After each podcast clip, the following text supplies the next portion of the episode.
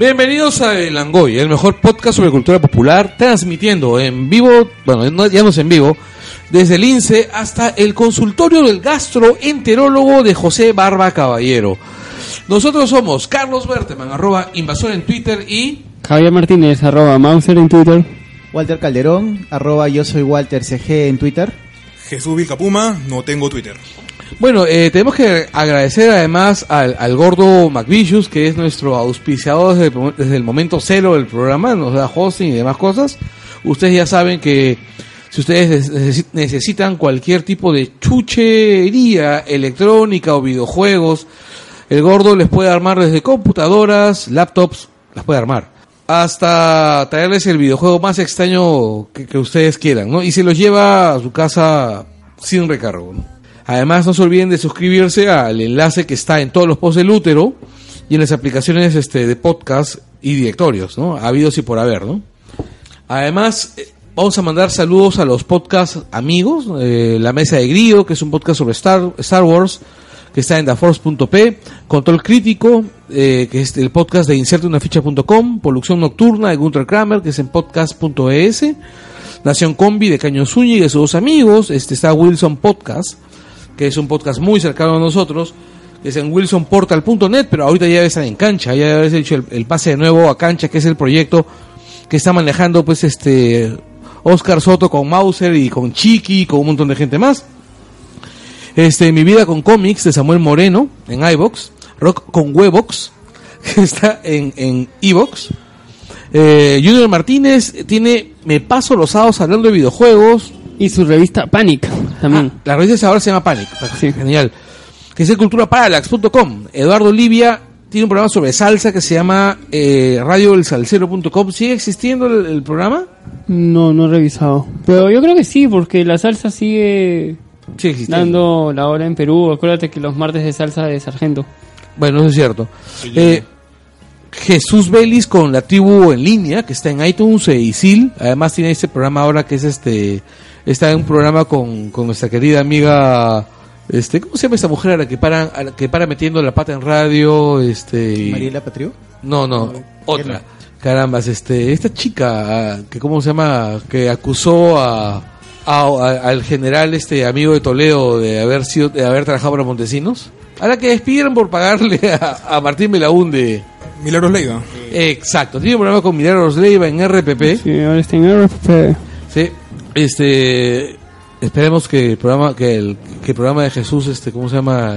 Tenga, dure, ¿no? Y dure y no saquen a, y Milagros, no, No, sé. pero hay un gran equipo en ese programa. O sea, está Jesús, está Milagros, está también este. Mirraure, me parece. Hernán, el cómico. Sí, sí, sí, está. sí, sí, está. Es No, el equipo muy- es bueno. Lo que, Sí. O sea, por Jesús y por Vidaurre. Sí, y alguien más está. Pero la Leiva, pues, Bueno, pucha. pues ya es, es una pata, es el nuevo es- jale de. es una pata coja, ¿no? Yo Es sigo no- esperando el audio que derrumbe este gobierno. Sí, también. Las pruebas de que Martín Belaúnde es el montesino de este gobierno, ¿no? Así es, así Todos es. las seguimos esperando. Eh, además está Guía Escéptica, que es el podcast de la Sociedad Humanista y Secular del Perú. Eh, pasaje 18 con Catalina Subirana. T de Frikis con Max Capster. Por favor, cállenos de Arequipa con Renato Amat y León. Estamos también este el podcast de Hablemos con Spoilers, que es un podcast más del universo este podcast gráfico de Podcast Papaya, que es este el, el hijo de Arturo Guapaya. Y bueno, este no se olviden de suscribirse al grupo de Facebook, al, al fanpage. Bueno, el grupo de Facebook es un grupo de fans de gente de Langoy, este el fanpage del Twitter eh, eh, y el Twitter que es este twitter.com slash el guion bajo langoy.com. Y bueno, pues esto es todo en cuanto a presentaciones. Eh, felizmente ya han pasado las elecciones, que es el, el tema el tema de fondo hoy día. Y afortunadamente parece que nuestros grandes miedos, el gran miedo de, de pasar una buena temporada este, viviendo con, con esa horrible presencia fujimorista en, en Palacio, no se va a dar. Muchachos, ¿qué les parece todo lo que ha- hemos tenido en estos días? Estresante, muy estresante. Yo no, no sé, diría estresante. O sea, ya se, ya se avecinaba ya. Y sobre todo, el tema fue la última, la última semana cuando cuando vino todo el apoyo a PPK de parte de la izquierda y de todos los que estaban en contra de Keiko. Bueno, yo pienso que todavía nos quedan, Horas. No horas, una semana o hasta un poco más de tensión. El tema de las actas impugnadas va a ser una verdadera bronca y va a ser un tema muy estresante que se debe estirar por lo menos, que se debe estirar por lo menos semanas, semana y media. Bueno, Mariano Cucho ya avisó de que era muy probable de que esto iba a ser el, en- iba a resolverse entre el jueves y el viernes. No, yo escuché pro- hasta, hasta la próxima semana. Bueno, consideremos que hasta el momento ya se han contabilizado el contabilizado 97.57% de las actas, procesadas 99.08 y hay una diferencia pues bastante interesante superior a 50 mil votos. Podríamos decir en este momento de que ya es está claro quién va a ser el presidente o todavía no. ¿Cuál es el porcentaje de actas impugnadas? ¿Alguien tiene conocimiento? Acá tengo abierto esto. A ver. Actas procesadas. Un segundo, un segundo, un segundo, un segundo. Es cercano a 1.5, si más no me Sí. confundo. Ya, ¿cuál es la diferencia que hay entre entre Keiko y PPK? Ah, es, Menos de un punto es. es menos de 0.5. Ahí están. Sin embargo, estaríamos hablando de que eh, Keiko debería tener más del 50% de esas actas impugnadas para recién hablar de que pueda voltearle la torta. Sí, pues, pero esperemos. El tema está en que yo el Fujimorismo espero lo peor. Así que, y creo que todo es posible con la tarjeta Ripley, ¿no? Así que, a esperar, estar vigilantes. Bueno, si ahora ya está en manos del Jurado Nacional de Elecciones y los jurados especiales ver cómo se va a solucionar esto. Eh, bueno, todas las actas están escaneadas y están visibles para los que deseen en el portal de OMPE. Entonces, a los que han sido personeros pueden verificar si sus actas han sido impugnadas para poder verificar con qué ha pasado y acercarse en todo caso al OMPE para hacer su descargo. Este, yo no, bueno, hay un montón de impugnaciones, luego he visto, no sé si es, este, hay un montón de gente que vi ahora un tweet con un print que salía que han puesto en la OPE que existe Yugoslavia, no sé si era verdad o no. Cuando Yugoslavia no existe hace muchitos, muchitos años. Hace muchísimo tiempo ya. Eh, luego también vi en la mañana o ayer este que alguien decía que por ejemplo en, en Egipto nadie había votado y habían supuestamente creo que 34 mesas. O sea, hay un montón de de Bueno, cosas. Son, son votos mínimos, ¿no? Ah, no, sí. Claro. Pero eso es lo que, estas cositas son las que las que comienzan a llamar a la palabra fraude. O Bueno, no realidad- creo que haya un fraude, o sea, porque desde si no ya el- se hubiera visto la verdad. Desde el domingo y con los resultados que salieron primero con el conteo rápido y después con la- la- las primeras ediciones de, de la OMP, salía y ha sido hasta ahora un caldo de cultivo para que las personas empiecen a un proceso de ansiedad, están muy tensionadas y frente a los últimas o- en las últimas horas en los que los porcentajes han bajado tanto de la diferencia, han salido las voces de, de fraude. Yo creo que tenemos que tener un poco de mesura antes de, De usar esa palabra. así, de usar esa palabra. Sobre esa palabra. Porque yo no, creo se- que- no seamos Popio Olivera. Porque yo creo que si, si, si hubiera un fraude ya, ya, ya China estaría arriba, o sea, de verdad. No sé. Y poca gente está aquí diciendo, sí, no hay que usar la palabra. Bueno, Olivia todos conocen como es Olivera también. Bueno, sí, Olivera es un personaje. Porque ahora lo- lo- los que más están hablando y normalitos son los, este, los de Fuerza Popular. Sí, en, En cambio, el partido de PPK están que creo que solo PPK salió a saludar, a decir, bueno, Keiko no ha dicho nada, pero su gente sí ha dicho normal, estamos esperando, este, fulano y mengano pueden hablar, los otros no, no sé qué cosa, pero no he visto nada de, de la gente de PPK que haya salido a, a decir algo. Bueno, hace un momento estaba en el frontis del, del OMP cubriendo Paranac y hay una gran cantidad de gente de Fuerza Popular ahí. Ah, no, desde ayer están. Se han amanecido. Sí, están pernoctando y un pequeño grupo de, de PPK eh, que también está ahí esperando. Están cada tanto tratan de, ver ciertas rencillas entre ellos, pero está la policía ahí en, en el medio. Hay como media cuadra de. Sí, los han ¿cómo que? Porque yo vi en sí que estaban llamando una vigilia por cada En realidad es una vigilia lo que Es están tratando Sí, de hacer. porque ayer yo vi mensajes este que yo no sé por qué la gente que, que ha votado contra Keiko hacía RT a mensaje que, a- al mensaje de la vigilia de Fuerza Popular. Me parecía ya ton- tonto que normal cualquiera puede hacer una vigilia, o sea, lo, Claro, lo- o sea- lo, lo bueno es que no ha habido absolutos, o sea, como otras oportunidades que sí se peleaban y tenía que llegar la policía y se alojar, porque están desde ayer. Sí, Y están desde ayer, pero y están Eh, no sé si ustedes, si pasa con ustedes, pero mala percepción que más allá del, del- de, de toda la polarización que hemos tenido y todo, todo el rollo, este, este debate ha recordado mucho a las elecciones universitarias de antes, ¿no? O sea, eh, cuando los movimientos rivales se agarraban a golpes durante se- semana, una semana antes y una semana después de las elecciones, ¿no? O sea, ha hecho que la gente rejuvenezca en el peor sentido de la palabra, ¿no? Que todo el mundo vuelva a ser estúpida como un, como un adolescente, ¿no? Sí, también he visto que la última, como que la última semana hay mucha gente que se ha puesto ya este a ver bien el tema de, de las elecciones, por quién votar, o sea, cuando cuando algunos ya ni querían, por ejemplo, yo, yo tuve que cambiar este, yo supuestamente iba a viajar el jueves pasado, iba a estar en Cusco, pero luego analicé la coyuntura y también un tema este de que iban a subir los precios y dije, pucha, es Cusco, mm, viene bien bien amarrado el porcentaje de quién va a ganar. Pucha, dices que prefiero quedarme en Lima por si ocurre alguna alguna cosa bomba. Y yo ese día en, en LAN, justo la chica me dijo, pucha, un montón de gente está que cambia justo su pasaje de, de esa fecha para quedarse en Lima y votar. Sí, es increíble porque eh, y, pagando, porque tenías que pagar 16 dólares de- del cambio y luego un porcentaje por el cambio de fecha. O sea, a mí me parece, ¿sabe qué cosa me parece increíble?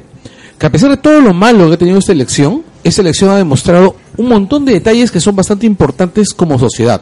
Por un lado, ha activado el- la militancia, la militancia, la militancia ciudadana, ¿no? O sea, no la militancia partidaria, sino ciudadanos deseando eh, participar en el proceso político porque sienten que su país los necesita. Me parece genial, me parece romántico en extremo, conmovedor y demás gracias. Pero además me parece muy paja que se ha activado como al principio de los, al principio de los 2000 esa sensación, esa sensación de hastío ante la corrupción. ¿Y sabes es lo bueno? Que no, no, creo que no, no hemos tenido que tener una cabeza que diga hay que, hay que salir a, a ver este tema. Como lo fue en el 2000 con Toledo cuando salió a... Alguien, cap- alguien capitalice la lucha anticorrupción. ¿Ah? Alguien capitalice todo el Claro, nadie, lo- nadie se ha puesto como que yo soy... Bueno, Pop ha intentado hacerlo, ¿no? En Sí, realidad, pero Poppy lo intentó, pero yo, yo no sé qué le pasó a Poppy, porque Poppy como que aparecía, desaparecía, aparecía, desaparecía. bueno, yo imagino que el tema con Es su cura también. No, yo imagino que el tema con Poppy va por otro lado, o sea, va por otro sentido. Poppy es un este candidato, es un tipo que está buscando reubicarse políticamente. Ha pasado una temporada larga, o sea, desde Hasta fuera de Perú también, creo. claro, desde el momento que desde, el dos momento semanas en España, sí. ¿Ah? Estuvo dos semanas en España. Sí, pero a lo que voy es que desde, desde el momento en que Poppy se convirtió en Poppy el breve, En que dejó de salir, pues ya... claro, se- no, se fue a vivir a España. Claro. Se fue a vivir, o sea, desde que salió el gobierno de Toledo se fue a vivir a España porque en realidad tenía que Era, alejar era, era asqueado acá. ¿Ah? Era asqueado acá. Era odiado acá. Recordemos porque su cómo era. papel en el gobierno de Toledo no fue muy bueno, que digamos. Fue terrible. Fue- sí. Sí. Fue terrible porque en realidad Poppy es una persona terrible. Poppy es una persona terrible cuyo único chiste es que es antiaprista. es Tiene un- y siempre para con una escoba. que se para con una escoba. Oye, Sabrina la bruja de adolescente también, pero felizmente ella está buena. O sea, este Y Harmony. Es Hermione. Sí. Este, el. No, y a lo que voy es. Este señor. Su chiste es y que, y que es inflamatorio, ¿no? O sea, que él siempre sabe en qué momento aparecer para agitar a la masa. Y ¿no? atacar. Exacto, o sea, es un agitador de plazuela, ¿no? Ahorita está en la OMP, creo. ¿Ah? Sí, estaba en la OMP. ¿Sí? Cuando, cuando regresé estaba en la OMP.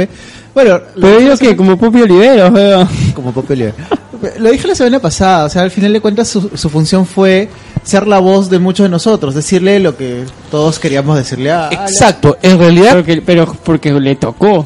Porque tocó en suerte. Es que. O sea, fue la suerte o alguien que hizo la de la... A Papi se le cruzó la- la de la Copa América con Perú. de- Se le cruzó la virgen al soltarlo con Alan, ¿ah? Claro, o sea. ¿Ah? se- a, a Poppy lo protegió la Virgen. Porque hizo la del papelito frío para Poppy y Alan. ¿no? El papel, la bola fría. No, pero en realidad, las. Independientemente de eso, o sea, No, yo lo digo porque ponte en el caso de que no le hubiera tocado hablar contra Alan, habría hecho tanto tanta bulla Poppy. No, Hubiera, salido a hablar contra Alan igualito, así le hubiera tocado batir con otro. sí. Pero sí. no hubiera tenido tanta repercusión en medios. O sea, lo que- No, claro, es que Porque la la reacción foto- de Alan con Poppy fue maravillosa. O sea, el tipo tratando de mantener la calma, ¿no? Es Es que, maravilloso. es que ni siquiera tratando de mantener la calma. Es la reacción que es para mí es lo criticable de Alan. Alan es una persona que dentro de la inteligencia política que durante años ha demostrado que tiene, ahora es un tipo rodeado de sombras oscuras. Por mi carrera tampoco yo me puedo, yo me puedo atrever a decir esta persona es responsable hasta que esté sentenciado. Bueno, por las sombras que tiene alrededor, más allá de imputar, por las sombras que giran a su alrededor, el hombre, em, la imagen que proyecta es la de, la de cuando Poppy lo insultaba, cuando Poppy lo encaraba y le decía todas sus verdades, Alan se estaba riendo. Ah. Alan estaba con esa risa... Estaba así con los dedos. Con esa risa fresca, pero así. Jo, jo, jo. Estaba con esta risa... Risa de, male- de, de, de malo de película. ¿Me entiendes? Estaba con esta risa que De genera un repudio de los jóvenes. Ahorita hay un repudio de los jóvenes a Alan y a Keiko. Sí. No creas, contra Keiko la cosa está más dividida porque también hay muchos jóvenes este que, que la quieren y que la quieren un montón. O sea, no no es tan no es tan este no es tan fácil. Pero eh, con. Alan sí es No, es- con Alan hay un repudio total. Lo que pasa es que Alan ya pues es el, es el rey del antivoto. O sea, no hay nadie. No, yo tengo amigos apristas que odian a Alan. Sí. Y no han votado por, y no han votado por el APE en estas elecciones. O sea, Sí, tengo- yo tengo- Y siendo apristas de familia todavía. Claro, yo tengo amigos que son apristas así, de esos que tú los levantas del cuello y no lloran. O sea, así, apristas con pedigrí. que Ah, esos que los. Claro, o sea, apristas... Que hace tiempo que no escuchaba esa frase. Sí, no, pero apristas así pues de pedigrí, No, ¿no? Sí, sí, sí. Y que nadie en su casa ha votado por Alan. Y es más, tú sabes que al día siguiente de las elecciones hubo este video, pues, este, de la Casa del Pueblo, con este, con, ¿cómo se llama? Carlitos Roca. Carlitos Roca eh, inflamando a la gente, ¿no? Diciendo, el APA es de izquierda. Le duele aquí, le duele el APA es de izquierda. O sea, no podemos presentarnos con una plataforma de derecha. No, sí, pues. Y luego decía, ¿y por qué no hemos ganado? Si teníamos un buen plan de gobierno, teníamos buenas ideas, cosa que es discutible, ¿ya? Si tenemos buen plan de gobierno, tenemos buenas ideas, ¿por qué no nos han confiado? ¿Por qué no han confiado en nosotros? Porque todos piensan que somos unos ladrones. Y dijo, entonces, ¿qué tenemos que hacer? Hacer que todos esos, esos tipos que, se- que- la gente piensa que son ladrones se vayan. Entonces, en realidad eso era una especie de, de golpe de Estado dentro del APRA, ¿no? El APRA ahorita, ahorita es, pucha, es una pelea de gatos, ¿no? Pero sí, pues, o sea, en, en en la primera vuelta, el rollo, lo maravilloso fue ver la desaparición de- del APRA, ¿no? Pero en esta segunda vuelta, lo maravilloso para mí ha sido ver, por un lado, que la gente ha dicho, pucha, el país me necesita, por un lado. Y por otro lado, que muchos de los que han dicho, el país me necesita, han sido personas que han sido injuriadas u ofendidas por el candidato que finalmente han tenido que apoyar, ¿no? Como Verónica, ¿no? A Verónica le dijeron, pues en su perra había trabajado, esa comunista que en su perra había trabajado, y Verónica se ha aparecido, pues así como, como comandante elfo en El Señor de los Anillos, en la toma de Gondor, así a salvarle a salvarle el pellejo en el último minuto, ¿no? Y, y bueno, pues, o sea, buena parte de esto, de, de, esto, de, de la suerte de, BPK ahorita se le debe pues a, ella, ¿no? Y bueno, están los colectivos, ¿no? O sea, los colectivos también han funcionado. O sea, PPK, creo que la cantidad de gente que fue a la, marcha han sido como 56 mil personas. 56 mil personas es lo que tiene PPK ahorita de, ventaja, creo. Sí, justo, justo eso lo, lo conversábamos hoy día, eh, mientras estábamos, nos reunimos toda la, la gente de los colectivos de Keiko no va y no a Keiko y otros más. Y decíamos eso, ¿no? Que, que la cantidad de, de la diferencia actual es la cantidad de personas que han estado en estas marchas. O sea, podemos decir ahora que las marchas sí sirven, que, que están sirvi o que han servido en su momento, a pesar de que hubo muchas críticas a ello. Y después de la marcha del 5 de, de abril se dijo que no, que no servía y que es más, había sido la que había impulsado a la candidatura de Keiko por victimizarla. Entonces, estos movimientos que algunos que se han reactivado después de las elecciones de 2011 y otros nuevos espacios han sido importantes también, al igual que el de Verónica Mendoza, al igual de Julio Guzmán, porque también tenemos que decirlo, él ha sido parte importante. Él le pareció que es el final, me pareció, ¿no? En realidad no, él arrancó antes. Sí. Sí. Sí, el grupo, ellos tienen la Juventud Morada, que estuvo muy pendiente después de que sacaran a Julio Guzmán. Y ha estado participando dentro de los colectivos de menor, en menor proporción en un primer momento, y después de la segunda vuelta ya se activaron más. Entonces también hay que reconocer eso. El mismo partido este, de Baranechea, Acción Popular, también ha participado. Fuera de, fuera de lo de Barnechea, que ha sido muy fuera de- que fue creo que el peor movimiento que pudo haber hecho Claro. y también nos da luces de lo que va a pasar Yo creo que es una apuesta lo de. Barnechea. Creo que ya lo había conversado con, con la gente de WhatsApp. Creo que es una apuesta. Es una apuesta. eh, él está apostando a que le va a ir mal a PPK. A que le va a ir mal a PPK y que él en cinco años pueda decir, bueno, yo no apoyé a este señor. es más que probable ello con el congreso que le va a tocar a PPK Claro, eh, también puede ser que Barnechea, conociendo cómo es, en realidad haya sido por pataleta y por berrinche, ¿no? también También. Sí, pero. Ahora, eh, va a ser un detalle importante. O sea, ahorita, si nos ordenamos un poquito, ¿qué tenemos? Tenemos 99.26 y BPK está arriba por casi 30%, ¿no es así?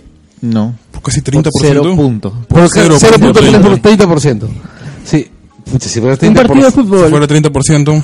no estaríamos discutiendo el tema, ¿no? no Ya sería virtual presidente y, y lo podríamos proclamar. hablamos de más o menos 50 mil Personas. votos ¿Por, 50. ¿Por cuánto ganó Mala? Por 3%, ¿no? sí. fue una diferencia de más de 400 mil votos También ahora es, Ahora, sin embargo. es un. Sí. estadio nacional. Ahora, ¿sabes qué cosa es lo gracioso? Yo recuerdo que en las elecciones anteriores, los PP Causas querían hacer su marcha para que permitieran a PPK en la segunda vuelta. Eso, eso fue, eso fue muy tierno. Sí, fue muy tierno. También su, querían hacer su, también renegaban porque decían que habían que quitarle el DNI a las domésticas para que no para que no se dirumara, tanta rollo más. Y ahora, ¿ustedes recuerdan eso? sí Mira, fue- ¿sabes, fue sabes- muy- muy- sabes yo que me acuerdo? Me acuerdo de todos estos amigos pituquitos que decían ¿Me voy del país? que decían me voy del Que lo país. pusieron en Facebook. Si Keiko, si, si Ollanta gana, vamos a hacer una nueva Venezuela y me voy del país. Sí, acá. Sí, en acá Hola, algunos se fue. Y la mayoría incluso le va bien. No, es que el, el, el gobierno de Humala, pues en, en sentido práctico, pues malo no, malo no ha sido, pues, ¿no? O sea, Bueno, ha sido, ha sido tienes- mediocre. Es que tienes Claro. que ver que no, si- no siguió su, su lineamiento. No si, siguió a media ruta su hoja de ruta. Y de ahí no se sabe qué siguió. No quiero sonar como defensor de Humala, pero el gobierno de Humala ha sido mediocre, pero también tenemos que tener en cuenta que Humala tenía un gran sector de la prensa en contra Ah, no, eso es verdad. durante todo su gobierno. Durante todo su gobierno. O sea, más allá del tema de del tema de Nadine, lo que hay hasta ahorita y lo que se viene, porque lo que se viene es fuerte. Oye, ya- ya no puedo dejan- hablar mucho, pero lo que se viene es fuerte. Ya no la dejan salir a pusieron- Y, pero más allá, más allá de lo que se viene, ha habido bastante presión. O sea, yo me acuerdo de justo hace, hace un ratito hablábamos de Milagros Leiva. Yo me acuerdo de Milagros Leiva diciendo de que ella estaba segura que este gobierno era similar al de Fujimori. Y que Martín Belaúnde era el mon- por eso dijo Martín Belaúnde era el montesino de este gobierno. Y yo me quedaba helado y decía, estos tipos no pueden organizar una chocolatada. ¿Cómo van a organizar una mafia de ese nivel? Pero Claro. bastante gente lo creía. O sea, uno, uno ve muros donde publicaban el gobierno más corrupto de la historia del Perú, la rata más grande de la historia del Perú, Nadine Heredia. Hay una gran presión y hay una gran... Hay, tienen, mucho, tienen mucho en contra. Mucha negatividad tienen. Claro, mucha negatividad. O sea, el gobierno mal ha hecho cosas buenas. En la parte social. yo En la parte social, en educación, ha hecho bastante cosas buenas. Que, que para el limeño todavía Lima, el Perú es Lima. Es. Y, y, y eso pasa con bastantes cosas. O sea, pucha, si uno ve lo que ha hecho el gobierno fuera del- de, fuera de Lima, donde de verdad están las necesidades, pucha, a mí me parece chévere. Ya que luego, pucha, que justo el último año y medio venga el tema de la inseguridad ciudadana, porque ha sido el último año y medio, o dos años, pero que justo sea justo cuando acabe, Ya eso ya este... A ver, para una, una pregunta para todos. ¿Quién creen que sea el más dañado en estas elecciones? El partido que ya no me salva. El El partido... muerto. ¿Hay algún muerto? ¿En partido? En Perú no, en, en las elecciones peruanas y en la política peruana no suelen haber muertos, ¿no? Pero hay alguno que ya podamos decir, pónganle, pónganle una cruz y entiérrenlo. Toledo. Toledo, el mismo partido Humala, con todo el chongo que hizo con sacando Pero el partido malo nunca existió, pues, o sea, ese partido nunca existió. Toledo. Toledo. El mismo APRA que ahora tiene que... El APRA no. No, el, el, El APRA el APRA, el APRA sobrevivió peores. Mm, el PPC. PPC sigue mechado también, creo. ¿eh? Ha salido Lourdes, no ha dicho nada de su partido. El PPC está... Está partido en dos, supuestamente. Sí, pero es que el fuerte del PPC no son las elecciones nacionales, ellos se centran más en... Ah, no, ya sé que murió el partido, el partido del mudo, ha muerto, pues. Ya no tiene Solidaridad. plata ya. Se fue Nano, se fue el señor de la plata, pues. Y ahora con el el señor de la plata no es nada, ¿no? El señor de, el señor de No, la el otro, es es Luna. este, es Es Luna. Luna. Claro, ya se fue. Y se fue Luna también, Se pero... fue. Y ahora con el... Pero con- siempre, siempre hay financistas. pero ahora con el juicio que le van a meter a, a Lima por la culpa de Castañeda, creo que ya su partido ahí ya, ya puede decir adiós. Yo no creo, ¿ah? O sea, le quedan... ¿Cuántos años de gobierno? Mm, dos años y medio. Dos años y medio. Tranquilamente puede llenarnos de cemento para capitalizar un activo político. Y hoy por, hoy por hoy todavía sigue siendo el, El alcalde de Lima. el alcalde de Lima no. y tiene un gran porcentaje de El popularidad. PPC, ¿por qué me refiero al PPC? Porque el PPC no le queda nada. El PPC no metió un congresista. Ah, El. PPC se partió para poderse aliar con el, con el APRA. Y ahí, ahí tuvo una división tremenda. Se alió con el APRA y para colmo no mete ningún congresista. ¿Qué le queda? O sea, todos los congresistas que han entrado son del APRA. Todos son del APRA. Pobre Lourdes. Todos son del APRA. Por eso, pobre Lourdes. O sea, hay una movida más tonta que puede haber. Yo creo que, que pens- Pudo el- ser, dirá. Pero iban- iban a- ah, a el, el APRA y- pensaba que aliarse con, con el PPC iba a refrescarlo un poco, pero terminaron el Peor, embarrándose más. Todo ahí fue una melcocha esa, esa unión. No se debió haber unido. Yo creo que PPC no se debió haber presentado. Sí. Que eso fue el, tema, el- eso, eso fue el tema del APRA. Porque el PPC no consiguió el candidato que quería, que era este Mira, Acurio. ¿Cuáles son las principales sombras que tenía que limpiar el APRA? Uno, la sombra de la corrupción. Ya con la Y- Trinidad arriba, ¿cómo le iba a limpiar? y- y dos, la sombra de ser un partido tradicional, ¿no? Pero ya si pones a los tres capos Si vas, a, si vas a poner la sombra par- para limpiarte la sombra del partido tradicional, ¿cómo te vas a aliar con el PPC? O sea, ya de por sí eso es una, Sí, una burrada política. Y si vas a limpiar la sombra de la corrupción, ¿Otro candidato? pues. no, no, no, no, no, no, no, más que eso. ¿Cómo te vas a aliar con el gobierno regional del Callao? Ah, eso no sabía que se había aliado con el Callao. Era el tercer aliado del partido. El- la, la tercera parte de la alianza era, era con Carlos. Curi y su gente. No. No, no, no. es que no es la gente Curia, es la gente de, de Félix Moreno. Ya, sí. Que se ha metido un montón de... No, que es lo que pasa en el Callao es muy preocupante. Una banda Sí. Es muy preocupante. Sí, es lo, es lo que tres veces pasa. Lo que es pasa, lo que pasa en el Callao es casi una organización criminal enquistada en el gobierno regional. Es terrible. Sí. Bueno, Vamos a ver qué y, pasa. y por otro lado también tener tan fresco este tema de los narcoindultos que, se- que se estaba siendo investigado. Todo eso está... Es que, son, es que son todas las sombras que dan vuelta alrededor de la figura de, la, de, Es que Alan hay- García, hay- que era la única figura del APRA. Ahí la, pre- la prensa ¿No? aprovechó diciendo, O sea, o sea, tenemos- hay que meterle... Tenemos el caso de los narcoindultos. Tenemos el caso de Orellana. La mafia de Orellana se hizo, el- la organización criminal encabezada por Rodolfo Orellana, se hizo grande, se hizo inmensa en el gobierno de Alan García. Le metieron el tema de este, de este chico... Y era Lorepesa. De, lo de Donde Oropesa sale, sale, sale Uy. Lorepesa. Todas estas sombras dando vueltas y tú lo que haces es que te metes más en el lodo. Y cuando te le imputan, lo único que haces es reírte. Y el APRA, yo conozco bastante esa prisa, todos ellos pueden decir, no se ha aprobado ninguna responsabilidad. Bueno, Pero está el peso, pues, de todo eso. el 99.9% de votantes no son abogados. ¿Entiendes? No se basan en temas de que, oye, ¿saben qué? La responsabilidad no está aprobada. No, ven solo la televisión diciendo, él está con el APRA. Así que lo del APRA ha sido terrible, pero le queda una cosa. Lo del APRA ha sido terrible, pero ha sido una decisión de Alan. Sea, al APRA aún le queda una esperanza, que es decir, nosotros nos metimos la pata. El que metió la pata fue el señor. Lo votamos ese señor. Y tienen una nueva esperanza, ¿no? yo le veo posibilidades y espero que el APRA, que es un gran partido, es un gran partido, espero que el APRA surja nuevamente. Pero tiene que con, ser- nueva, con, nueva gente, más allá de que yo jamás votaré por ellos, más allá de que yo jamás votaré por ellos, Pero por un tema país, creo. ¿no? claro, le aporta algo a la política. ¿Me entiendes? Es el único partido real que existe. Claro. es el único partido real que ha sobrevivido. O sea, Acción Popular está, en, está en Barnechea está ahí que trata de que trata de reanimarlo. Pero Pucha, pero Barnechea no sé si quiere reanimarse él no, o el no partido. creo que sea la persona indicada para reanimar el partido, pero bueno. Pero de ahí, o sea, el único partido sólido que nos queda era el APRA, con todas sus cuestiones. Pero espero que ojalá Bueno, tiene para probar. surgir. Tiene para probar ahorita para. Creo que Cornejo. No sé si va a esperar Eh. Cornejo, o- Lima. También. Porque tienen, bueno, tienen este tiempo para ver si se lanzan para las municipales, que yo creo que vendría bien para su, lim- para su, su- empezar a limpiarse. Podrían, podrían hacer eso, podrían utilizar un cuadro como Cornejo para las municipales. ¿Me entiendes? Cornejo ganar un capital Claro. vender el APRA como alejarlo del tema de corrupción, alejarlo del tema, alejarlo del tema de como toda la gente ve el APRA, el APRA ve, ve, ve- el APRA ve, la gente, la gente ve al APRA con todas las cosas negativas de la política, entre comillas, que es los vínculos, el control de jueces, el control de, el control de puestos clave en diferentes organizaciones del Estado. Separarlo de eso y hacerlo un partido mucho más técnico, con, una, con un técnico capaz como Cornejo, ganar un capital político en la alcaldía de Lima y poder, poder postular a más cosas más adelante.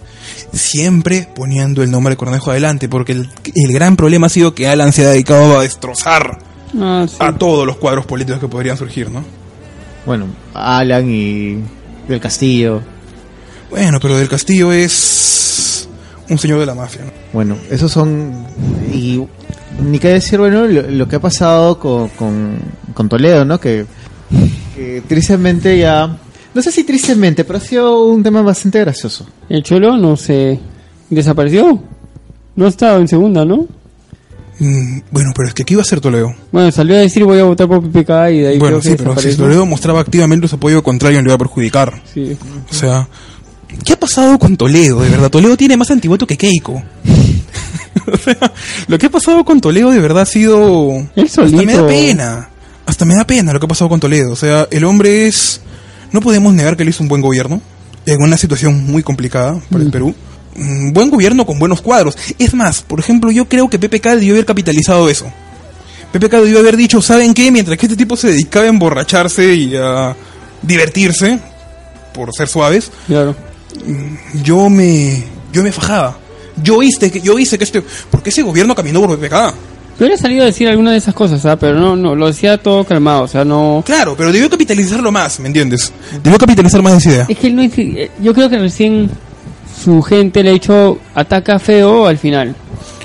Por eso no atacó a Toledo, porque él ha podido atacar a todo el mundo, o sea... Es que no podía atacar feo al final, no podía atacar feo desde el inicio porque iba a victimizar a Keiko. Claro. Keiko es fácil, fácilmente victimizable. O sea, yo me acuerdo que hablaba con unos amigos que están metidos en la campaña de Keiko. Tengo amigos en la campaña de Keiko, así como tengo amigos en la campaña del otro lado. Y les comentaba y les decía, ustedes rogarán que el chino se muera.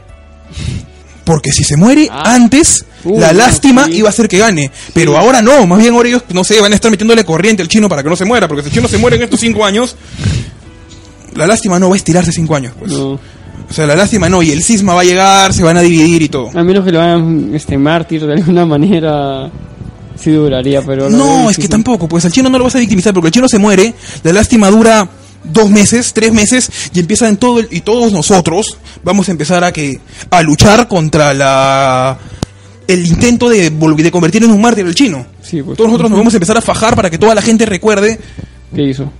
lo que hizo y quién es Fujimori. Pero, sin embargo, durante las elecciones, si yo no se hubiera muerto en, Uy, no. en diciembre, la lucha no iba a dar. O sea, mucha gente igualito iba a estar con pena. Iba, iba, iba a ser la presidenta Keiko. ¿Y qué? ¿Y Keiko ganaba en primera? Keiko ganaba en primero. Sí, eso sí. Bueno, pero el principal plan de gobierno de Keiko eh, iba a ser sacar a su padre. El único ideario político que tiene el Fujimorismo es liberar a Alberto Fujimori.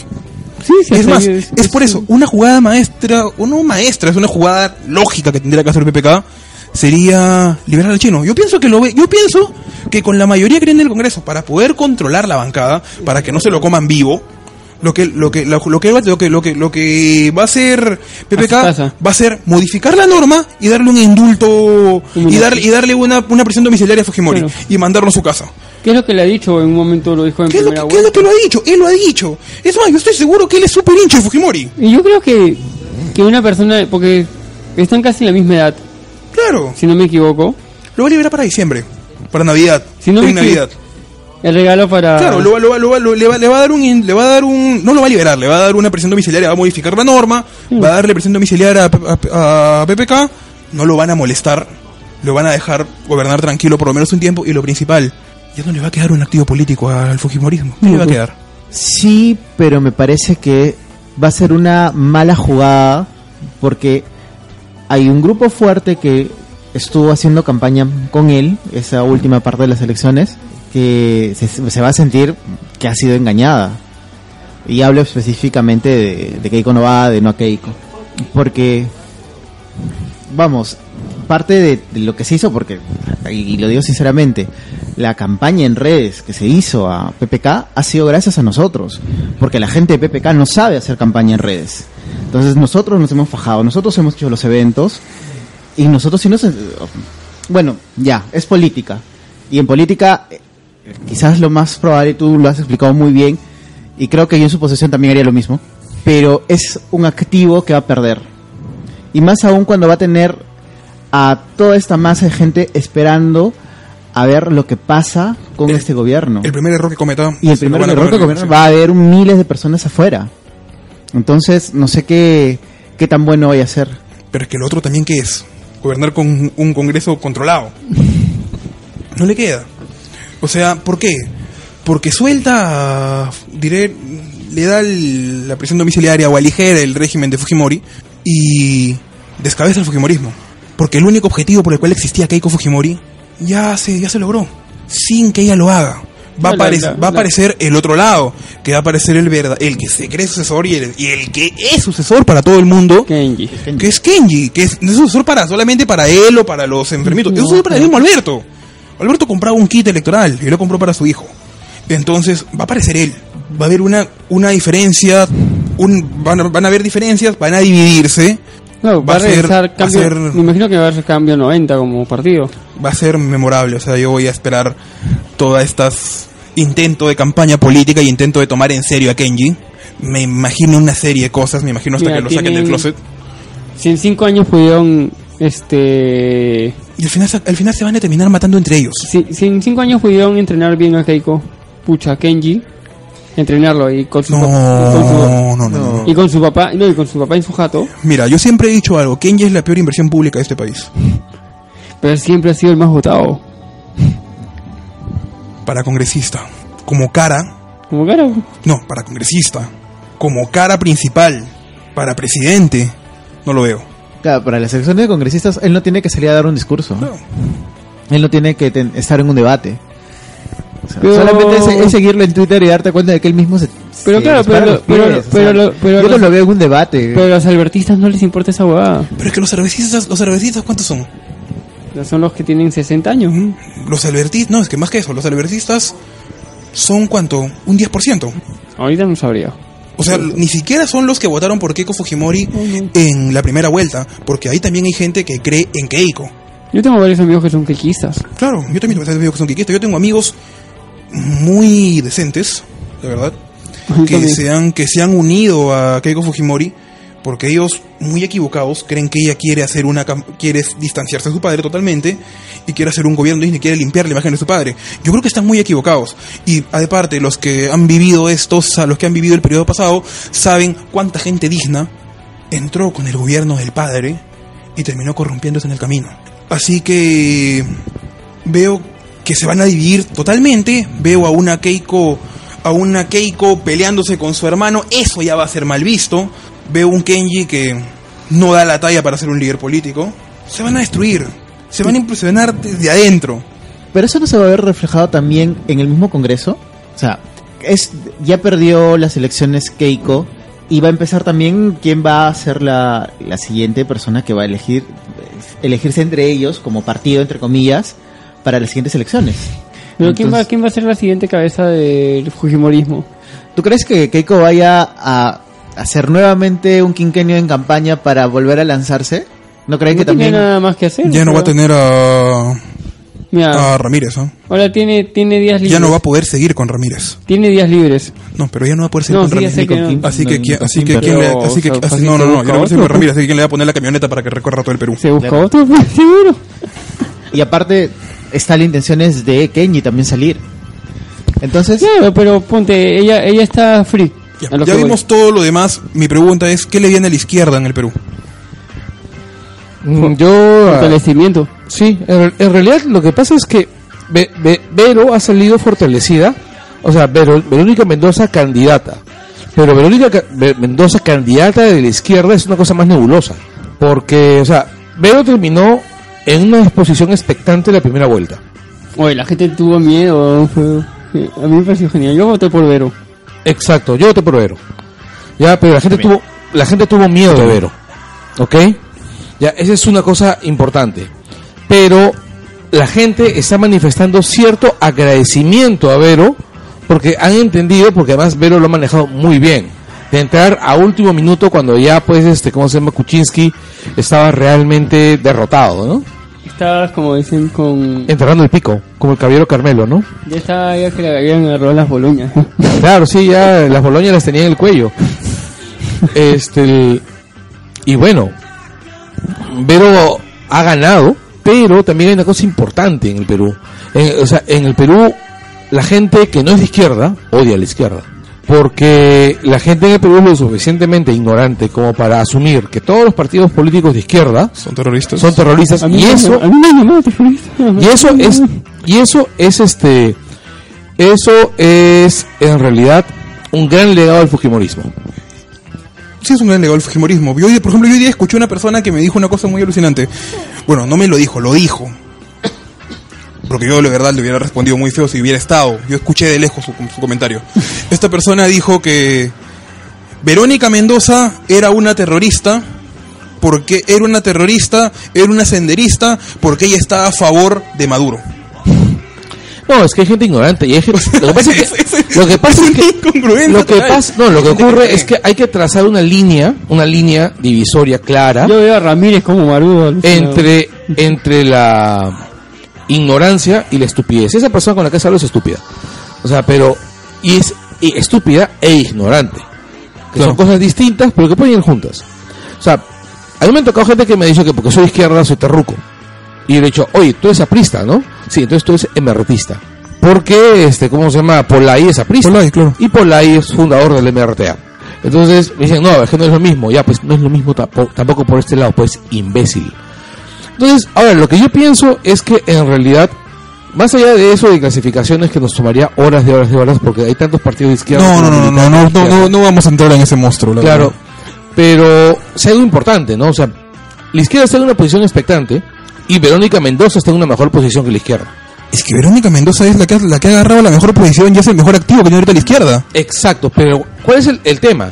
Verónica Mendoza es para muchos, o sea, para muchos, al haberse pintado la imagen de, de la mujer que ha colocado sus intereses, o sea, los intereses del país por encima de sus intereses partidarios, y el haber perdonado las ofensas, este, la pone a ella en una posición interesante para, para negociar el futuro. Pero a la izquierda la siguen calificando lo mismo. claro. Entonces, a Verónica le esperan cinco años del tratamiento Keiko. Cinco años de recorrerse todo el país con el- el- la inversión que demanda. No, ella no tiene un. Que no tiene, Ella no tiene un no tiene los backers que, que- que tiene Keiko. Y espero que no los tenga en realidad. Ojalá que no. ¿ya? Y, pero sí, también le espera mucha presencia en medios. Porque también lo que yo creo es que lo de hoy le ha garantizado convertirse en un referente nacional. Y para cualquier cosa le pregunten a ella, ¿no? Claro, pero hay un tema que es Frente Amplio. ¿El Frente Amplio estará preparado para aguantar cinco años más? El Frente Amplio no se ha preparado para, aguantar cinco minutos más. Para aguantar minutos más. Claro. Entonces, nuevamente, ¿qué le queda a la izquierda? a la izquierda le queda reconstruirse y volverse a vender. Volverse a vender, o sea, ven- venderse a los electores O sea, lo que pasa es que la izquierda tiene que sacudirse, o sea, para que la izquierda... Tiene que Perú- sacudirse de bastante gente. tiene que sacudirse de bastante gente. Lamentablemente esas, esa gente de la que tiene que sacudirse tiene cuadros. Y tiene cuadros importantes. Por ejemplo, sabemos perfectamente que Goyo es un activo valioso. Sí, Es un activo valioso porque te mueve toda una región. claro. Y Pero Goyo no está dentro de Frente Amplio. no, pero hablo de la izquierda, Pero no hablo del Frente Amplio. habla de la izquierda, ¿no? Ya, este Patria. Patria Roja a mí siempre me pareció un partido valioso. Patria Roja es un partido valioso, pero está muy mal visto por mucha gente. Claro, lo que Que ni siquiera lo conocen, solamente escucha la palabra Patria Roja y se muere del miedo. Así es. Patria Roja manejó la derrama de una manera brillante. ¿Durante cuántos años? ¿30? 30 años aproximadamente. Sí. Y... Pero Patria Roja tiene cuadros. Tiene cuadros. Tiene la Breña Pantoja. ¿Ustedes se acuerdan La cuando Breña, oye, ¿qué sería? ¿Ustedes se acuerdan cuando Breña Pantoja lo bajaron del micro cuando quería ser alcalde? Quería ser alcalde, ¿no? Sí, sí, Claro, me acuerdo que no sé qué tontería dijo y lo bajaron del micro. Sí, lo bajaron del micro así a la mala. Una lástima ver a una persona como Rolando Breña que lo bajen así, de verdad. Sí, pero es que si te pones a pensar, la mayor parte de los políticos nacionales de izquierda son como Rolando Breña Pantoja, pues son fantoches, son remanentes de un pasado que pudo ser glorioso pero no lo fue. Y viven en esos sueños de que piensan, pensando que todavía son Mira, ¿no? en la época cuando Aldo cuando Aldo tenía su columna del editor en correo, yo leía correo, pero yo leía correo en libro que escribía Rolando y lo leía Breña. ¿Te acuerdas que Breña escribía ahí? Claro, sí. Y no escribía mal. No, Breña era la mejor pluma de ahí. Sí. Sí, sí, sí. Escribía sí. muy bien. Claro, comparado O sea, con Aldo Mariate. Comparado con Aldo Mariate y comparado con ¿cómo se llama el Ortiga? A este Bedoya Ugarteche, Y comparado con Bedoya uno de los imbéciles más grandes que ha dado Claro. el Perú, ¿no? O sea, era eh, yo me compraba ese diario terrible Era un pasquín. para poder leer a Breña, ¿Ahora en qué anda Breña? publicando cosas en Facebook. También así columnas grandotas en Facebook. Sí. Es lo único que le veo. Bueno, es que Breña, pues. e- Ese también ese es otro problema. Es la izquierda se llena de gente como Breña Pantoja, que puede haber tenido algún tipo de cualidad como la tiene Breña, pero que, que son atavismos, ¿no? Que, que todavía piensan que, la que hay que explotar las contradicciones sociales del sistema para sí, poder sí, sí. llegar a la revolución. Y eso no va a pasar. Y hay muchos jóvenes que están con esa idea. O sea, yo sí creo, por ejemplo, que un gobierno de Keiko Fujimori haría, provocaría fracturas sociales recontra jodidas. ¿Ok? Que de alguna manera se puede leer como agudizar las contradicciones sociales. Pero la sociedad peruana no es una sociedad que esté a punto de explotar en fervor revolucionario. No, no lo va a hacer. Porque Perú de lo- del 2016 no es Rusia de 1914. ¿no? O sea, acá no hay zares, acá hay, acá hay, bueno, zares de la droga. Pero acá no está, pues, este, acá no están los Romanov. No, o sea, el, el pueblo peruano vive mm, decentemente. En general. O sea, es un promedio del estatus de vida peruano. eh, hay, Bueno, también creo que la izquierda debería mm, simplificar y modernizar su discurso, ¿no? Ese es otro detalle, ¿no? Hay que modernizar el discurso de la izquierda. El discurso de la izquierda es, es enormemente dogmático, enormemente ideológico. O sea, uno, uno, uno va a Quilca y ve los y ve libros en remate, ve los libros de materialismo dialéctico. Nadie los lee. Es que ahí. el materialismo, es que yo ahí, ahí planto mi, ahí planto, ahí planto mi, mi tienda, ¿ah? o sea, este. No, es necesario. Yo pienso que el materialismo dialéctico como método de estudio es importante. Es importante, y es ¿no? parte a lo, a lo que me, a lo que me refiero es que nadie los lee. Eso es cierto porque en realidad el materialismo dialéctico es no es tan difícil de explicar si lo entiendes este cómo se llama como un sistema de estudio rápido rápido o sea, es como el método científico no o sea Claro. Es hipótesis teoría es- mientras que el, el método científico es va en ascensión el método dialéctico va acerca de de el enfrentamiento de posturas de, de posturas este cómo se llama antagónicas y la, la resolución en base a la negociación y al, y al- y el- y al limar asperezas que es básicamente eso no o sea la síncresis de la, de la tesis y la Claro, pero es que muchos partidos de izquierda aún siguen con la idea de los de los pronunciamientos de 40 páginas. es que es estúpido nadie los vale de las de las marchas de compañeros están cansados sí que ya pues Bueno, es, sus, las reuniones son muy cansadas. claro las reuniones de la izquierda son horribles horribles yo lo recuerdo de mi adolescencia Sí. Y, Y uno- bueno, también eso, eso también se ha replicado en estos colectivos. Que bueno, la mayoría de personas que, que participan en los colectivos son de izquierda, eso sí, no, no se puede negar. Y es un símil de lo que sucede en el Frente Amplio en sus largas reuniones con muchos Los- pronunciamientos. Los congresos del... Yo hasta ahora recuerdo que alguien, una- un, un buen amigo me regaló el libro de... Un libro del que, que concentraba todas las ponencias de un Congreso Nacional de la Izquierda, de la Asamblea Nacional Popular, de los ochentas. Ya. Y pucha, esa vaina me parecía el informe de la CBR. Claro, era un ladrillazo. Sí. Yo recuerdo que comencé a leerlo interesadísimo. ¿eh? Emocionado, ¿no? Dijiste, Claro, o sea, esto es arqueología pura, así. Y recuerdo que leí las primeras tres páginas del pronunciamiento de un movimiento izquierdoso de, de Bancay. ¿Ya? Y después de tres páginas en donde no encontré que estuvieran diciendo nada más que más que enhebrar pues las desgracias de, de su país, de su región, pero ningún tipo de, de, de postulado, o sea, porque no tenía nada que ver con el tema. ¿Ya? Decidí que no iba a escuchar esa vaina, ¿no? que no iba a leer esa mierda. Ah, y a leer, porque sí, escucharlo hubiera sido un más hardcore, me No, imagino. claro, y luego me contaron que fueron como cuatro días. Sí. Y este, el.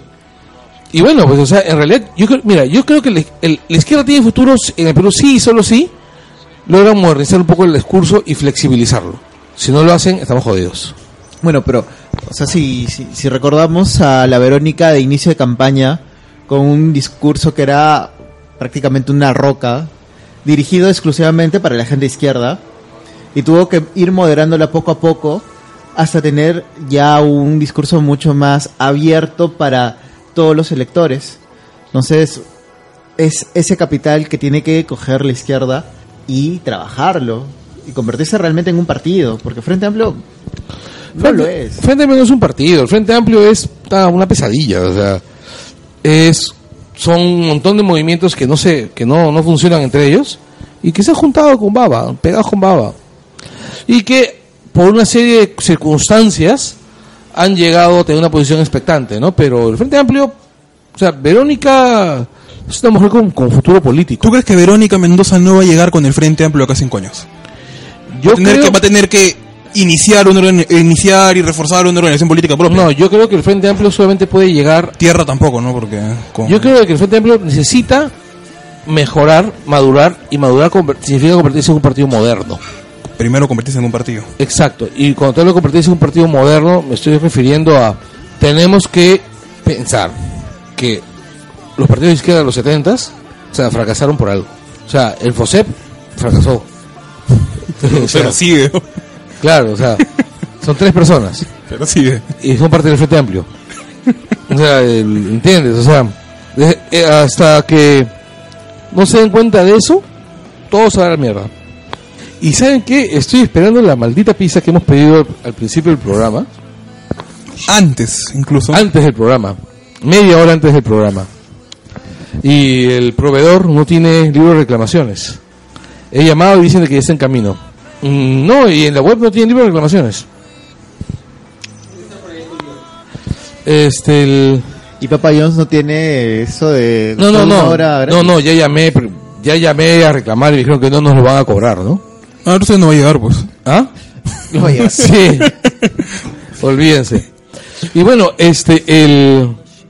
Ah, pero los voy a trolear por horas en, en Twitter. Este, bueno, muchachos, ya hemos hablado acerca de, de- de- de las consecuencias ahora. ¿Qué viene? Que vi, además, de que, además de lo débil que va a ser el gobierno, que me parece que, que han, que han estado hablando del tema, no sé si a ustedes les parece que va a ser bien difícil esos primeros seis meses, primeros tres meses del gobierno de MPK. Van a ser realmente tensos, duros. O sea, ha salido Lourdes Alcorta, pues totalmente prepotente, que es el estilo Alcorta, a decir que, que este, no van a perdonarle que les hayan dicho narcotraficantes. ¿No? Este, el, y bueno, y, y, y también hemos visto pues este a Espadaro diciendo lo mismo, ¿no? Y curiosamente, este Becerril, que suele ser el más imbecerril, ¿no? El más imbécil y el, más cerril. el más impresentable de esos. ¿Ah? El más impresentable de esos. Exacto, es el que ha dicho, bueno, pues este... Es el primero, en el primero que reconoció la derrota fue él. No, no solamente el primero reconocer, sino el primero entender puentes, ¿no? Que me parece lo más, lo más alucinante. Javier, ¿tú has estado leyendo lo que estaban diciendo los fujimoristas este, sobre el tema? No, al final ya me cansé ya de todos los que han tirado Hoy he estado tranquilo viendo nomás de rato en rato los porcentajes que lanzaba la OMP. He estado cambiando. Sí, claro, o sea, también, también yo he estado recontra Creo que ya, creo que ya después del domingo ya hay que regresar a la vida. Algunos estamos regresando a la vida normal de tengo que esperar que viene y ya no preocuparme por, Claro, por la gente que no me importa. O sea, a mí no me importa el partido Fuerza Popular porque ¿por qué tendría que estar viendo qué, qué hacen? Bueno, yo voy a estar pendiente porque la verdad, la verdad yo quiero. Ah, no, claro, yo, Yo no, quiero que que voy, yo- que, que yo- voy, porque voy a estar pendiente de... Yo quiero que este sea el, ¿De que, este- cuentas que estos cinco o- años, y lo que voy a decir va a sonar horrible probablemente, pero yo quiero que este sea el fin de un partido que yo creo que nunca debió existir. No, es que hay un detalle. Gio Infante alguna vez soltó en Facebook que en realidad después del 2000 Fuerza Popular jamás debió Claro. debió convertirse en partido y que no debimos permitirlo que se convirtiera en partido. Y en realidad que se le, perti- se le permitió básicamente por la por la falta de huevos del, del cholo, ¿no? Mira, yo creo Se le permitió llevando de candidata presidencial a Marta Chávez. exacto, es una mujer que Imagínate. debería estar presa, ¿no? Imagínate. Ya, este, el, el rollo es que estamos hablando acerca de un partido político que en sí concentra lo más esperpéntico de la política peruana en décadas. Eh, yo sí creo que, que Fuerza Popular, si es que no gana Keiko, se va a la mierda. Y se va a la mierda mal. Bueno, ya no tiene... Ya no tiene su olla de oro, pues, o sea... No, Ya. financistas los va a mantener. O sea, a los narcos los va a mantener. Solo No. que ya no va a ser Ramírez, va a ser otro. Ese es el tema que yo quería tocar. Una cosa que nos va, que tenemos que empezar ya a ver acá, una vez terminadas las elecciones, es tratar de ver en serio el tema del financiamiento de partidos. Es que en realidad había una propuesta del Jurado Nacional de Elecciones, una ley orgánica de partidos políticos, en la cual se hablaba acerca de financiamiento estatal para los partidos, como en otros países, y de cuentas públicas. Pero adivinen quién se opus- quiénes fueron la oposición. Claro. Fujimoristas. Sí, así es. Porque en realidad el, el financiamiento fujimorista es básicamente el narcotráfico. Es básicamente el narcotráfico y esto es algo que que eh, no se puede no se puede negar, o sea, de hecho hay todo apunta a eso, ¿no? O sea, no- Bueno, bueno, tenemos que empezar a ser conscientes de que desde en, un, en un país con un que es uno de los principales, si no el principal productor de cocaína del mundo, con un con que el narcotráfico genera una cantidad de dinero equiparable al 60% del PBI nacional. Tenemos que tener medidas extremas en fiscalización del dinero del narcotráfico que ingresar a la política. Y con extremas me refiero a equiparar las medidas de fiscalización de ingresos de activos en la actividad política con el sistema bancario. Yo soy, yo soy de la idea, por ejemplo, duro, de, ¿no? hacer, ¿ah? de- de hacer algo más, más este, ofensivo, o sea, más, más agresivo. Legalicen la droga, legalicen la droga de una maldita vez y que el Estado tenga un monopolio. y que el Estado tenga un monopolio de la droga. Entonces, No se, al, no se puede legalizar la ¿Y qué hacemos no con- se puede legalizar la ¿Ah? droga. ¿Qué hacemos con y- Pero ahí... No se puede no se puede no se puede legalizar la droga hasta por compromisos que tenemos como país. No, sí lo sé, pero mi, mi, mi- Es casi como la pena de muerte. Mi chongo que va este, a que ahora los ONGs este, enjuiciarían al Estado por, por todos los, los quemados que se, que se matan por aspirar una línea de coca. ¿no? no, en realidad no, no por qué, o sea, No, sí, porque si estás diciendo que sea monopolio del Estado, Pero que sea mono- es que sea monopolio del Estado, pongámonos en, en la fantasía que eso se pueda dar, si es monopolio del Estado, y se, se podría ser regulable. Exacto, y el tipo de calidad y demás cosas, o sea, pero ponte, se, mide, se, se muere O sea, Pepito lo- por jalar su línea y viene el No, ONG. Oye, ustedes mataron a Pepito, ahora te voy a enjuiciar. Pues. no, porque en realidad estamos hablando de adultez, ¿no? De un adulto que ha decidido meterse esa huevada. Ah, no, claro, pero tú sabes cómo son algunas ONGs en ese tema de, de los derechos. Yo me acuerdo cuando fui a dar cuando cuando fui a dar mi examen de admisión a San Marcos, que yo se pasó no ingresé. Estaba estoy hablando de pucha, ni me acuerdo bien el año, pero hace mucho tiempo. Y fui a dar mi examen de San Marcos y a mi costado, la chica del costado que me puse a hablar, me dijo, "¿Qué vas a postular?" Y dije, "A derecho." Y me dijo, "Uy, difícil." Y le digo, "Sí, ¿tú a qué vas a postular?" A trabajo social. Y yo le digo, ah, qué bacán, ahí hay tres, ahí hay 20 plazas y 10, ahí hay 20 plazas y 10 postulantes. Y ella me dice, sí, pues, pero en la ONG hay plata. No, eso es verdad. Esta chica era una adelantada a su época. Claro, era una adelantada a su época. Era una adelantada a su época. Fácil ahora es dueño de uno. Fácil, ahora está en una ONG y está que se pudre en plata. o de repente es de las que se peleó con Alan. Está en su, está en su casa, está, está ahí en su ONG en su casa de Asia viviendo de lo más lindo, mientras que los practicantes los tienen acá pagándole el mínimo, haciéndole su chamba. ¿Qué es lo que hacen las ONGs? Bueno, aparte hay ONG, pero hay ONGs que sí son. Hay ONGs y ONGs. Hay ONGs Sí. y ONGs. Eso sí, y yo te lo puedo decir porque yo tengo. Sí, sí, no, yo también y- tengo amigos en ONGs, o sea. siento que sí. Pero Pero también hay algunos que son impresentables. Oye, di- dicen de que este Víctor Andrés Ponce está en este momento Sí, sí, sí. este el este este politólogo este periodista que se peleó con Con con. Ah, el que le dijo no sé qué cosa. Que la cara, la cara de, la cara de Lucho era alucinante. sí claro Lucho estaba que lo miraba con una expresión, de asco Con una expresión Berteman. Así cuando Berteman escucha cosas y están, no en realidad lo que está, dicen de que está echándole la culpa a la izquierda de cómo se llama de que, ¿De todo el de que chongo? le- no dice que la izquierda no quiere la democracia y demás cosas Que de que no haya ganado Kiko. por supuesto Bueno, en realidad es- no solamente él, solamente es- tengo que revisar mi inbox y un montón de gente X que me, me dice, Terruco, tú no quieres a tu país, tú no quieres democracia, tú eres el culpable de que la China no haya ganado. Y bueno, no solo yo, toda la gente de- que está involucrada en las marchas, es revisar los inbox de, de las páginas que, que llevamos. ¡Qué Y, basura! y a lo que me recuerda algo que, que comentaron hace un momento, escuchar a Lourdes Alcorta decir de que no podía trabajar co- con el partido de, de PPK porque los habían llamado narcoestado. Y a todos nosotros que nos llamaron, no nos bajaron de terroristas. Así es ¿Cómo, cómo, cómo nos vamos a sentir? La gente ya se pasó de palomilla con, con los memes de Keiko aplastando las florcitas. ¿qué han hecho? Han hecho que ha puesto Keiko y ha puesto una foto de este. la cabeza de, Schindler y de Ramírez No, bro, de la tía, la chica del Colca, bro. ¿Te acuerdas la, este, ¿cómo se Rosario. Rosario Rosario. Ponce, han puesto a Rosario Ponce. Mira, acá estoy, acá estoy viendo una imagen de una, bueno, no sé, una persona que ha mandado todo un reclamo a, porque, porque se demoran tanto en el conteo y que misteriosamente está subiendo Keiko y lo ha mandado al ONP. A la ONP, a la Oficina de Normalización Profesional. Sí, se volvió. Y la ONP le dice, debes comunicarte con la OMP, nosotros somos la ONP y administramos el sistema de pensiones. No, hay otro que le dijo, este, que, que llamó, dijo, ¿por qué Chucha se demora con, que y llamó a, a un, a un, este, el dependencia también del Estado? ¿Por qué Chucha se demora? No, ¿Por qué Chucha te equivocas? Llama, No, no, no, no fue el servicio del Estado. Eso fue una flaca que mandó, un, una flaca con pata que mandó una, un reclamo así súper agresivo a América Televisión. Y dijo, ¿por qué no pasan los partidos de la Copa América? ah, claro. Y le respondieron, ¿por qué chucha no te comunicas con América Deportes? Que es el que nosotros no vemos. Claro. Eh, quería leerles algo que nos enviaron. A ver, léenos. Los que marcharon contra Keiko Fujimori, a la mayoría le importaba un bledo el futuro del gobierno del presidente electo. Volverán a marchar, pero contra él. Apenas empiece a aplicar su programa neoliberal, la dignidad y la justicia volverán a ser su lema.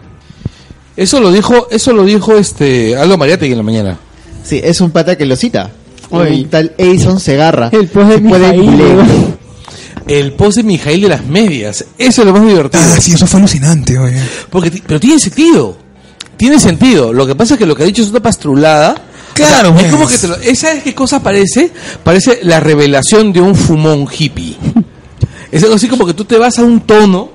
Cuando yo me iba, cuando yo de adolescente me iba a, tonos así en, en el cuadro en Chaclacayo, y siempre había el fumón hippie que estaba borracho y drogado en un rincón de la fiesta y te soltaba alguna pero Alguna pastrulada total. alguna perogrullada envuelta en pastrulada. ¿no? Claro. Y claro, y lo que te dices es como que en Navidad te regalen medias, te regalan medias dentro de una caja, tú levantas la caja, la caja no pesa, sospechas que son medias, lo agitas, suena como medias, entonces dices, puede ser medias, sigues sacudiendo, miras, piensas, pero nadie sería tan hijo de puta de regalarme medias en una caja. Abres, te das cuenta que son medias, te frustras. Lo que quiere decir, básicamente, es los fujimoristas tenían que saber que este era un resultado posible. O sea, pudo haberlo dicho en simple. Y Pero no- es Mijail, pues. ¿Ah? Pero es Mijail. Claro, pero es Mijail, pues. Claro, y decirle, este, y decir, los fujimoristas tuvieron que saber que este era uno de los tantos resultados posibles, perder. Porque también tienen que saber que hay un huevo de gente que los odia. Yo detesto el fujimorismo y jamás votaría por el, por, por el- por Fujimori. Puedo votar por cualquier otro partido. He votado por PPK, que me da un asco absoluto, porque no voy a votar por Fujimori. Jamás, de los jamases. Bueno, yo lo he dicho hace unos minutos.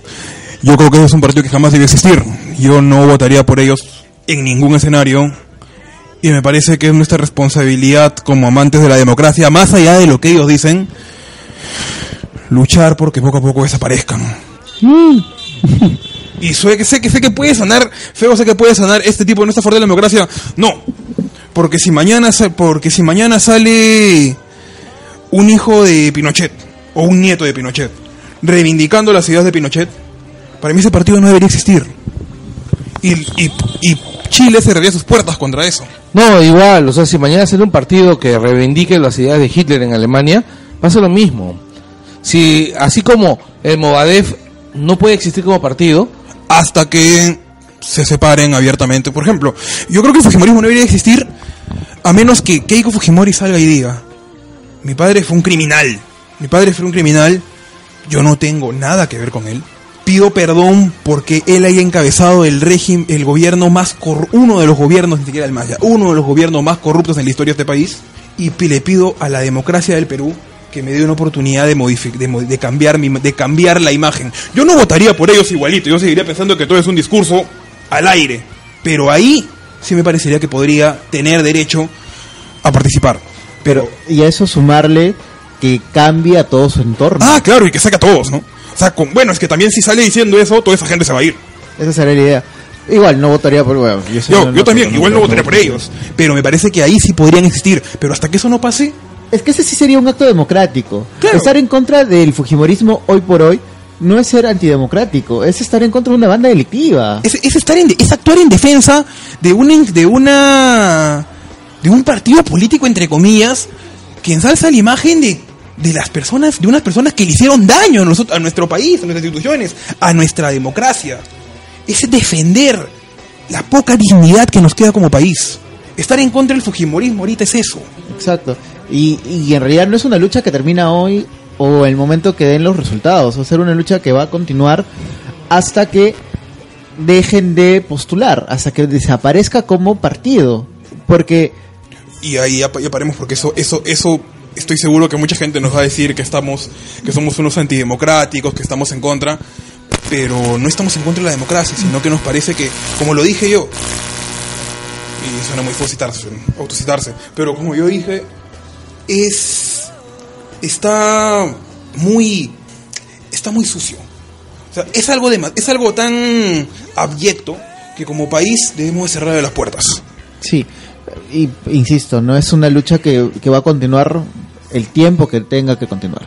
Empezó, es, es un decir que fue las elecciones pasadas en 2011, porque los grupos que estuvieron en contra del Fujimorismo existieron desde los 90, porque hubieron marchas en los 90, hubieron marchas del 2000 y van a continuar hasta que sea... Claro, yo, yo he visto los a una a la hermana de un amigo que tiene 19 años, es su primera elección y estaba abiertamente en contra del fujimorismo y me preguntaba cosas, yo le contaba las cosas que habían pasado y ella también se hasta radicalizó su posición, pero lo que yo espero es que esta chiquita, una vez pasado dos, tres meses, siga interesada en lo que pasa, siga vigilante de las cosas que va a hacer esa bancada, siga vigilante de lo que va a hacer ese partido, porque también lo que temo está en que la mayoría de personas como se, como se juntaron en el año en el año 2011. 2011 pasan las elecciones, ya pues, Ese es, ese es otro gran tema. y ese- porque esa es está- chamba de ustedes. Exacto, eh, y es otro gran tema porque cada elecciones todos nos volvemos políticos, todos opinamos, todos posteamos cosas sobre política por un mes. por un mes. Por un mes. Y termina eso y ya... Y, y tú mismo lo, lo comentaste en su momento, Mauser. O sea, dijiste, no es mi, mi problema lo que pase después, pero sí lo es. Sí es nuestro problema ver porque... Es que, es que mi, mi tema también es un poco diferente porque me gusta descansar de las redes porque yo chambeo en publicidad digital. O sea, tengo que estar conectado desde las 9 de la mañana hasta más de las 6 de la tarde. Y yo sí, en un momento digo, ya basta, descanso, me desconecto. O sea, bueno, o sea, tengo, yo apago en un momento, le quito el internet al teléfono y no quiero saber qué pasa con el mundo mientras que duermo. O sea, ya me despierto y se amaneció media tierra destruida, amaneció media tierra destruida y me enteré cinco horas después de todo el mundo, pues. Pero sí, yo soy, yo soy de esas personas que sí, en un momento quiero estar desconectado. No, eh, bueno, tienes razón. Es más, nosotros que también creo que nos vamos a tomar un- unos, unos días al menos para descansar porque eh, realmente cansa estar tan pendiente todo el, todo el día de, del- de la página, contestar, moderar, publicar, los, los que hacen los memes también están bastante cansados. Pero no es que lo vamos a dejar de lado. A propósito, una de las cosas que voy a amar de esta campaña es los intros de animes, tío. Fue el gran apoyo de los Gumas Lovers. Sí. ¿De qué? Sí. Los, los intros de animes. Ah, los openings, sí, sí, fue un motor. Fue... Hoy había el de Evangelion de PPK. No, lo peor es que han, han hecho videos de PPK. Por ejemplo, el... No sé si has visto el intro de Evangelion. sí, sí, justo hoy día lo vi. Es notable. Es un video notable. Pero creo que eso hay que darle gracias a, a los Guzmán Lovers, pues que empezaron con este sí. tema. ¿Puedo decir un comentario sobre la pizza? Creo que el chico de Telepizza, creo que el chico de Papa John's no va a llegar porque ya le dijeron. Mejor no vengas. Ya le dijeron, mejor no vengas. Al otro, en la casa hay un tipo que te quiere matar. No vengas. Sí, No vengas por ahí. Carlos está. Si nos, si nos está escuchando, mándele, mándele tweets a Papá Jones a- troleen a Papayón. Ah, sí, si nos están escuchando, troleen a Papa John's diciendo de que tienen un servicio de. de la M. Vamos a generar un hashtag hasta que se vuelva tendencia. Sí, porque ah, mira, acá, acá llega pollo, llega llega Pizza Hut, llega sushi, llega todo y Papá John siempre pienso Y, Pa- llamar. y Papa John's está acá. Sí, el llega moto, pasa. No, y el Papa John's está acá. El Papa John's está aquí. ¿El más cercano cuál es? El de. El que está en la residencia de San Felipe. Sí. A la vuelta. Esto unos pasos. Sí, fue. Si el sushi que se demora más, Mr. Sushi llega. Bueno. Y esta cosa que debería llegar al toque no llega. Pero bueno, ya saben, quéjense por nosotros, ayúdennos. Hay Carlos que empieza una movida de. Este. Bueno, ahora toca, me imagino que ya mañana. Mañana ya. Bueno, Wikipedia ya dio por ganadora a PPK. ¿Sí? ya alguien puso en Wikipedia, ya se, se adelantó. Este, pero yo no creo que cambien las cosas ya, o sea, son 50.000 Yo votos. también creo que no, pero creo que. Va- yo creo que va a quedar una La, la diferencia. tensión va a quedar igualito. va a haber una O sea, tensión la- y va a la- quedar la al final una, la una, quedar- una diferencia de 20.000. El miedo para mí va a quedar. O sea, yo lo digo, yo les tengo miedo. Y bueno, Pero con las impugnadas va a quedar una Esperar. diferencia de 20.000 que. Bueno, se estimaba que al final iba, la, la diferencia iba a ser muy corta. Eh, al- incluso, este, no sé si estaban ustedes siguiendo la negra. Ah, Iván la negra. es este un politólogo, profesor de, de la católica. Que, sí, dice quién es, pero no lo sigo, la verdad. que ha estado poniendo bastantes paños fríos, eh, indicando cómo, cómo iba evolucionando los conteos. Y al final hubo un, comentario de que la diferencia iba a ser mínima, hay que ser conscientes de ello. PPK no ha ganado por una holgada diferencia. Hay un 49%, un poco más inclusive, del país que está a favor de, de, de Keiko Fujimori. Entonces también hay que, hay que pensar en, en que hay una gran cantidad de personas que quieren Mira, lo un cambio. lo mismo del, plan, del panfleto le preguntaron por Twitter a, a Farid Matuk. Amigo Matuk, el pueblo pe- peruano quiere escuchar tu análisis sobre las elecciones. ¿Keiko le voltearía el partido a PPK? ¿Sería posible? Y, y le contesta, tan, tan matemáticamente posible como Perú le gane a Alemania por 7 a 3. Sí, pero... eh, Pero igual va a ser más ajustado de lo que creo que ha salido de las encuestas, ¿ah? Sí, sí, yo, yo me imagino unos 20.000 votos, entre 20.000 y 30.000 votos. Pero, como lo comentamos al iniciar esto, eh, ahora está en la cancha del Jurado Nacional de Elecciones. Y es en esas actas que en las que hay más de 300.000 votos, Claro. en los que se va a jugar algo. Entonces, Bueno. igual hay que estar pendientes de lo que sucede. Eso no todavía ha terminado. A Aunque, propósito. aunque quizás cuando salga ya habrá terminado y Posiblemente cuando termine, cuando salga, cuando terminen todos los resultados, todavía no había llegado la pizza. Sí, Car- probablemente. sí, Carlos. Ya nos Eh, invoca- invocaba a Oscar Ya, ahorita. ya, ya le dijimos a, a nuestros seguidores que, con- que le den con palo a... No, en realidad es, eh, Ya, ya ha habido, si, si puedes este, quejarte, ¿ah? tienes que quejarte en donde dice contáctanos. Ese es un libro de reclamaciones. ¿no? No, estoy viendo en Twitter que tienen muchísimos problemas con, con gente acá. Pero entonces hay que, hay que, hay que hacer una movida, una movida langollera para, Si lo manejan ellos mismos. para reclamar, pues. No tienen- No tienen cuenta en Twitter. Mm. ¿Tú crees que van a tener cuenta en Twitter? Creo que no tienen presupuesto para, para hacer algo. A ver, Y va ganando Colombia. sí. Ah, pues se me olvidó. Ya, ya, ya, cer- ya cerrando, ya cerramos el tema creo que de elecciones, ¿no? Sí, ya cerramos el tema de elecciones. Este, bueno, lo que sigue es, eh, estamos hablando, bueno, del... Vamos a hablar ahora más de, más de temas como, como cine, cine, cómic y demás. La, la- la cartelera limeña. Claro, cartelera limeña. Eh, se nos vienen cosas bien interesantes. Antes ya este está Tortugas Ninja 2 fuera de las Que- sombras. claro, que ahorita está este en Se estrenó el jueves pasado y está Sí. en cartelera. Está interesante. Este, no es la película que, que, que un fan, fan de Tortugas Ninja, tanto de la serie, de los cómics, de las primeras películas se puede esperar, pero pero es un pasas un buen momento en el cine recordando varias cosas de las tortugas. Mira, yo lo veo de esta manera, ¿ya? Es este... Hace cuando, cuando salieron los primeros trailers, yo dije que iba a ver la película. ¿Ya? ¿Me recuerdas? O sea, a mí la primera película de Tortuga Niña me pareció una basura. No, la primera era muy dark. No, A mí me pareció una comparada basura. a O sea, esta. la primera película de Tortugas Pero- Ninjas es la causa que no había visto esta. Sí, o sea, es, es, es horrible, me pareció la película. Y la segunda me, me, parecía que a todas luces iba a ser mala. Pero yo la iba a ver básicamente porque estaba el Tecnódromo, porque estaba Krang, porque estaba Rocoso Y Bebop. y, y porque estaba Vivo. O sea, solamente esos cuatro motivos hacen que yo quiera ver la película. Ya, y eso y esos son los que salvan la película. No, de hecho debe ser, o sea, Crank no. Bueno, mm, sí, algo me está es un crank. No ¿está sé. Casey Jones? Casey Sí, Jones sí, está. pero es un es un es un No me gustó. es un Casey Jones diferente al que recordamos. O Es sea, Arrow. Es que depende. O sea, si lo recuerdas del cómic o lo recuerdas de la serie o de la o de la las primeras películas es, es bien diferente, o sea, En las por- primeras películas era medio tontón. o sea, por ejemplo, ahora Casey, este, Casey Jones es de frente a un policía que quiere ser detective, ¿ya? Pero tú ves que es el, el policía que tiene ganas de mecharse a los malos y que... O sea que es Mel Gibson en Arma Mortal. no, no, no, no está loco. Es como una mezcla del Arrow, porque es este... Es, es, es, Arrow. es Arnel. es este... Steve. Stephen Amell.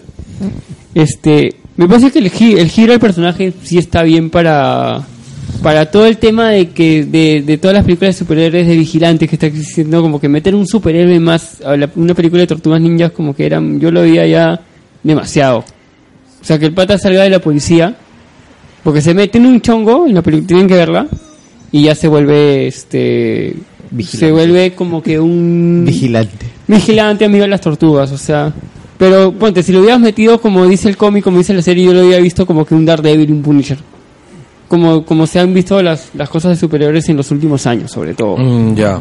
Bueno, igual, yo voy porque quiero ver a, a, a Bebop y... No, Robert, los Bebop y Rock- y Rocksteady están geniales, o Sí. sea, Pero no cometan el error de ir a verlo eh, doblada. Vean su titulada. No, es que subtitulada. esas películas tienen que verse subtituladas. O sea, yo no sé si es que... Mira, no sé si es que la película está subtitulada en, en Sí, algún sí, cine. sí, hay sí. hay copias ¿En qué cines? Eh, en Cineplanet. Eh, hacer en el cin- Cineplanet de, de Salaberry. Y Cinemark debe haber también. Y Cinemar, Cinemar siempre pone sus Ya, veladas. ¿Es apta para todos? Pero- sí, es Sí. sí. sí, es PG. Mm, Ya. Ya. Ah, ya, para tu... Ya sé qué quieres hacer ya. No, sí, está bien. No, O esa, sea, esa es, a partir la de 5 película es años. bastante divertida. O sea, Es a partir de 5 años. Yo vi a mi sobrino de 5 años y le vaciló. Ah, bueno. Él, la- él la vio... él- a él- salvo, esa tiene 3. Este, y, y la- el- y bueno, a él lo lleva a la doblada, este, y le gustó, o sea, estuvo así, tanto que en una parte de la película ya se paró la silla y estaba así, pendiente de la... De, de la Bueno, este, imagino, o sea, yo sí, en realidad, básicamente estoy yendo con las expectativas por el piso, ¿no? O sea, es, una- es para pasar el momento, y mucha gente lo está diciendo, o sea, este, no, no, sales medio, "Ah", pero sí, este... bueno, vale es como, es como, lo que pasa es que hay un montón de películas que están pensadas solamente en pasar el momento, ¿no? Y, y ojo que, me, que Bay no es el director, o sea, Bay es productor. Y los per- y pucha, y el, el, el, el CGI ha mejorado bastante de las tortugas, o sea, ahora sí, cuando las tortugas están con, al costado con humanos ya ves mejor la atmósfera. Este, bueno, Megan Fox sigue siendo Megan Fox. O sea, ¿no actúa en piloto automático? Eh, sí, está en piloto automático en algunas escenas, pero como te digo, o sea, los nuevos personajes son los que los que le dan la nueva carnecita a la película, que son este Rocksteady es Chimu, Chaimus, el de el luchador, el ah, no me acuerdo qué actor el este ahí está el, el este, ahorita lo voy a buscar, el, el actor que hace de Bebop es un actor conocido de series gringas. ¿ya? Y luego está Baxter también. Claro, además está el, el que... Y, el- es el Baxter interactivo que, que todos conocen de, de la serie de dibujos animados. claro, el, dibujo, el, el- profesor. El científico. claro, ¿Y se convertirá en una mosca para la siguiente? Justo eso alucina claro, él se convirtió en una mosca, Sí, claro. estaba justo eso viendo la vez pasada porque este cuando fue la premiere en Nueva York invitaron a un youtubers mexicanos y un youtuber le pregunta eso.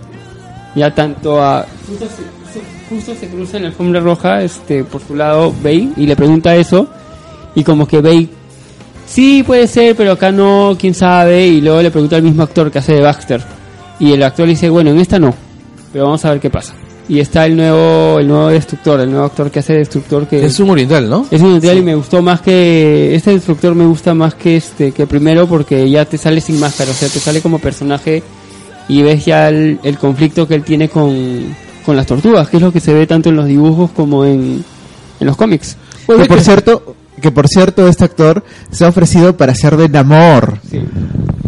Claro, es que Namor ha vuelto a... a- no eh, pero ese también está en el aire ¿ah?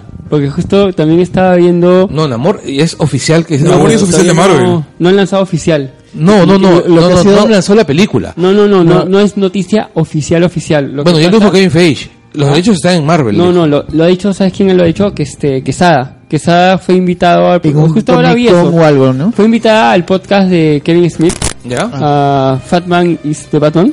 ¿Ya? Ya, este y dijo ahí, dijo entre líneas, este, Namor, este, ah, este, algunos estudios Namor ya es, ya es de nuevo Marvel. O sea, ha dicho, yo creo que la noticia la confirman de hecho la, la próxima semana, este, pero, pero el tema es que nadie sa yo no, no recuerdo, este, quién tenía Namor, si lo tenía Fox Paramount. o lo tenía, ah, Paramount. Paramount. Paramount la tenía, o sea, era creo que el único el único personaje de, Marvel que está en manos de Paramount.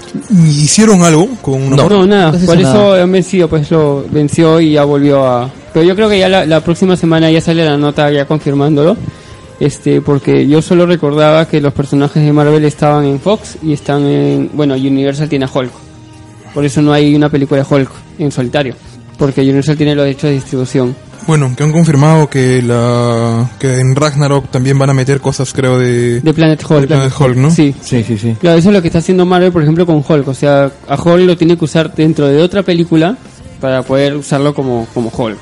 Así es, así es. Y en las novedades, acaba de haber otro flash de OMPE, ¿Ahorita? sí, 99.115. Ha crecido la diferencia. Sí, la diferencia ha crecido un poquito más. Bien, quién? bien, carajo. 56.392 votos de diferencia. Un estadio. Sí, Me, me gusta decirlo. sí, le gusta decirlo a. Porque Es que lo leí en la mañana en, en- en Twitter que alguien puso que justo la diferencia era era el Estadio Nacional. Y era increíble. Pues, No, en realidad todo arrancó con Gonzalo Aguilar diciendo, cuando la diferencia estaba así ajustada, que parecía que la diferencia iba a ser el San Martín lleno. Y ahora es el Nacional. Claro, pues, No Señor pases. Nacional. el San Martín lleno es, es 15.000, 16.000 personas. El Nacional es este, ya pues, hacer el upgrade al Nacional ya es bastante, ¿ah? La cosa sería pues que sea San Marcos, ¿no? O, o este... Monumental. ¿Ah? O O el Monumental. Mm, O el no, no Monumental. creo que ya Monumental. Monumental son 60.000. ¿San Marcos es cuántos? Cincuenta y tantos mil. 58 Sí, un mil. poquito un poquito más que nacionales. Lo que pasa es que el Nacional ahora ha aumentado el aforo con los de gobierno aprista, ¿no? Sí. Pero no, no, no, no sé qué, no sé exactamente cuántos es.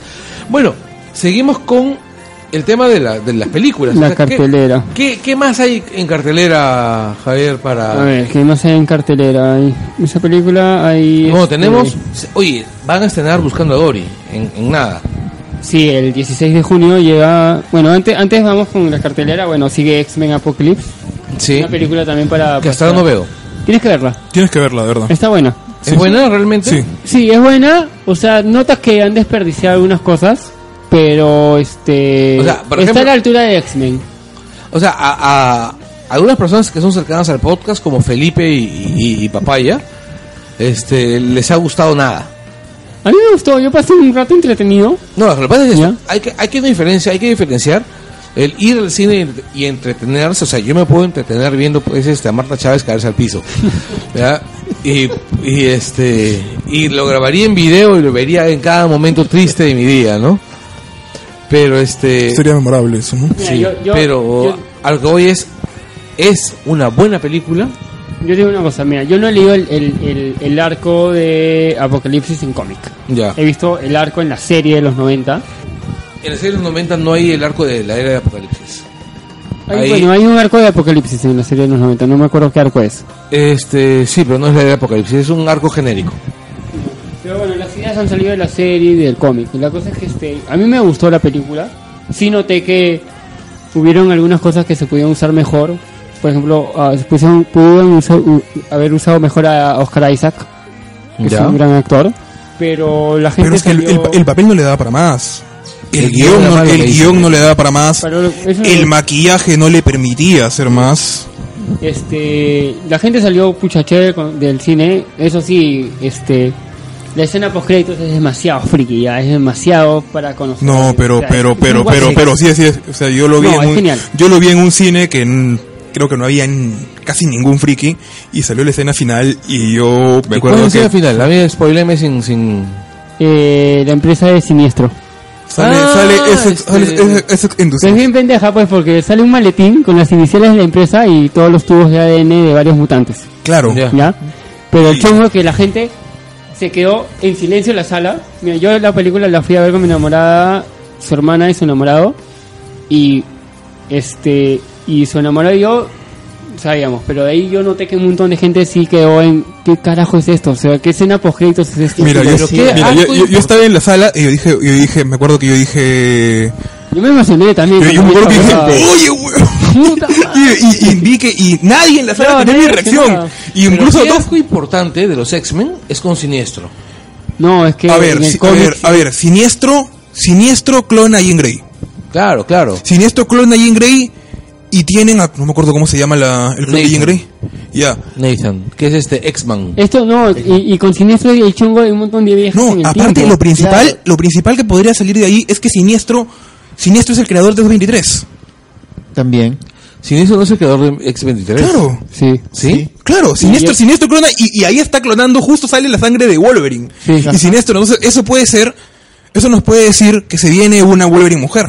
Que es la, la del cómic Que es, que es 23, claro. Y, aparte que este también te da a, a entender que Apocalipsis sigue vivo porque Apocalipsis le hace el chongo a Siniestro para que sea todo inmortal. Aparte la película juega bastante bien con este, con este tema de la... Como todas las películas, ¿no? Lo mejor de la película es el, la relación Charles Sí. Charles y Magneto. Charles Magneto. O sea, Sí, es, es genial. O sea, el, la el dupla el ma- el Magneto de Fassbender Fassbender, la dupla en cada Fassbender, momento que sale es notable. este, Bueno, es que ¿Cómo se llama el actor de...? es Fassbender, ¿no? Claro. El actor este que hace de, de- este... Ay, siempre me olvido el nombre del pata. ¿De qué hace de Charles? El James. McAvoy. McAvoy, Fassbender, o sea, como dupla están increíbles. O sea, Me gusta el nuevo team. Eh, Sansa, Stark.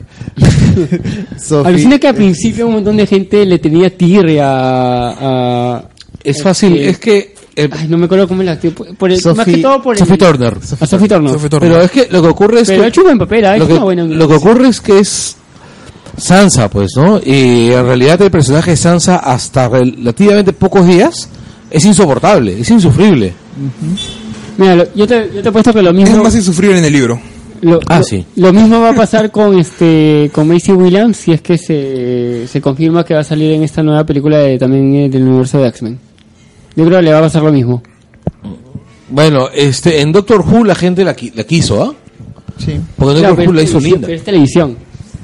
Sí, pero lo que me- a, lo que, a lo que me refiero es que, ¿sabes cuál es el rollo? Macy Williams no tiene anticuerpos. Samsa sí tenía, o sea, Arya no tenía anticuerpos. En cambio, Sí. Samsa sí. O sea, porque Sansa era una cojuda, pues, o sea, y aparte de que por culpa de Samsa matan a la, a la loba, o sea, es, o sea, es estúpido. Bueno, vamos, vamos este, al... Ya, sigamos con la cartelera. Así es. Hay que hablar de Julieta. Este, sigue, bueno, Locos de Amor, que ya, Ah, bueno, ya la está por llegar al, al- creo que la ya llegó al millón o ya está por El llegar al tondero, millón. ¿no? Yo no ¿El la he hasta ahora. ¿Le digo bien? ¿Ah? No, Hasta ahora yo yo, no la no, la voy a ver. Y tampoco Yo, yo no la ido a ver. Yo creo que voy a verla con mi mamá, Alucina. O sea, yo no, yo tengo por regla general no ver, pel- no ver películas de Dondero. Yo también. Bueno, vi el elefante desaparecido. Bueno, no ver películas, no ver las comedias de Tondero. ver, no, no ver, no ver los comerciales de desaparecido Es, Es, Maravilloso. es brutal, sí, sí, también la fui a ver, es, es muy buena.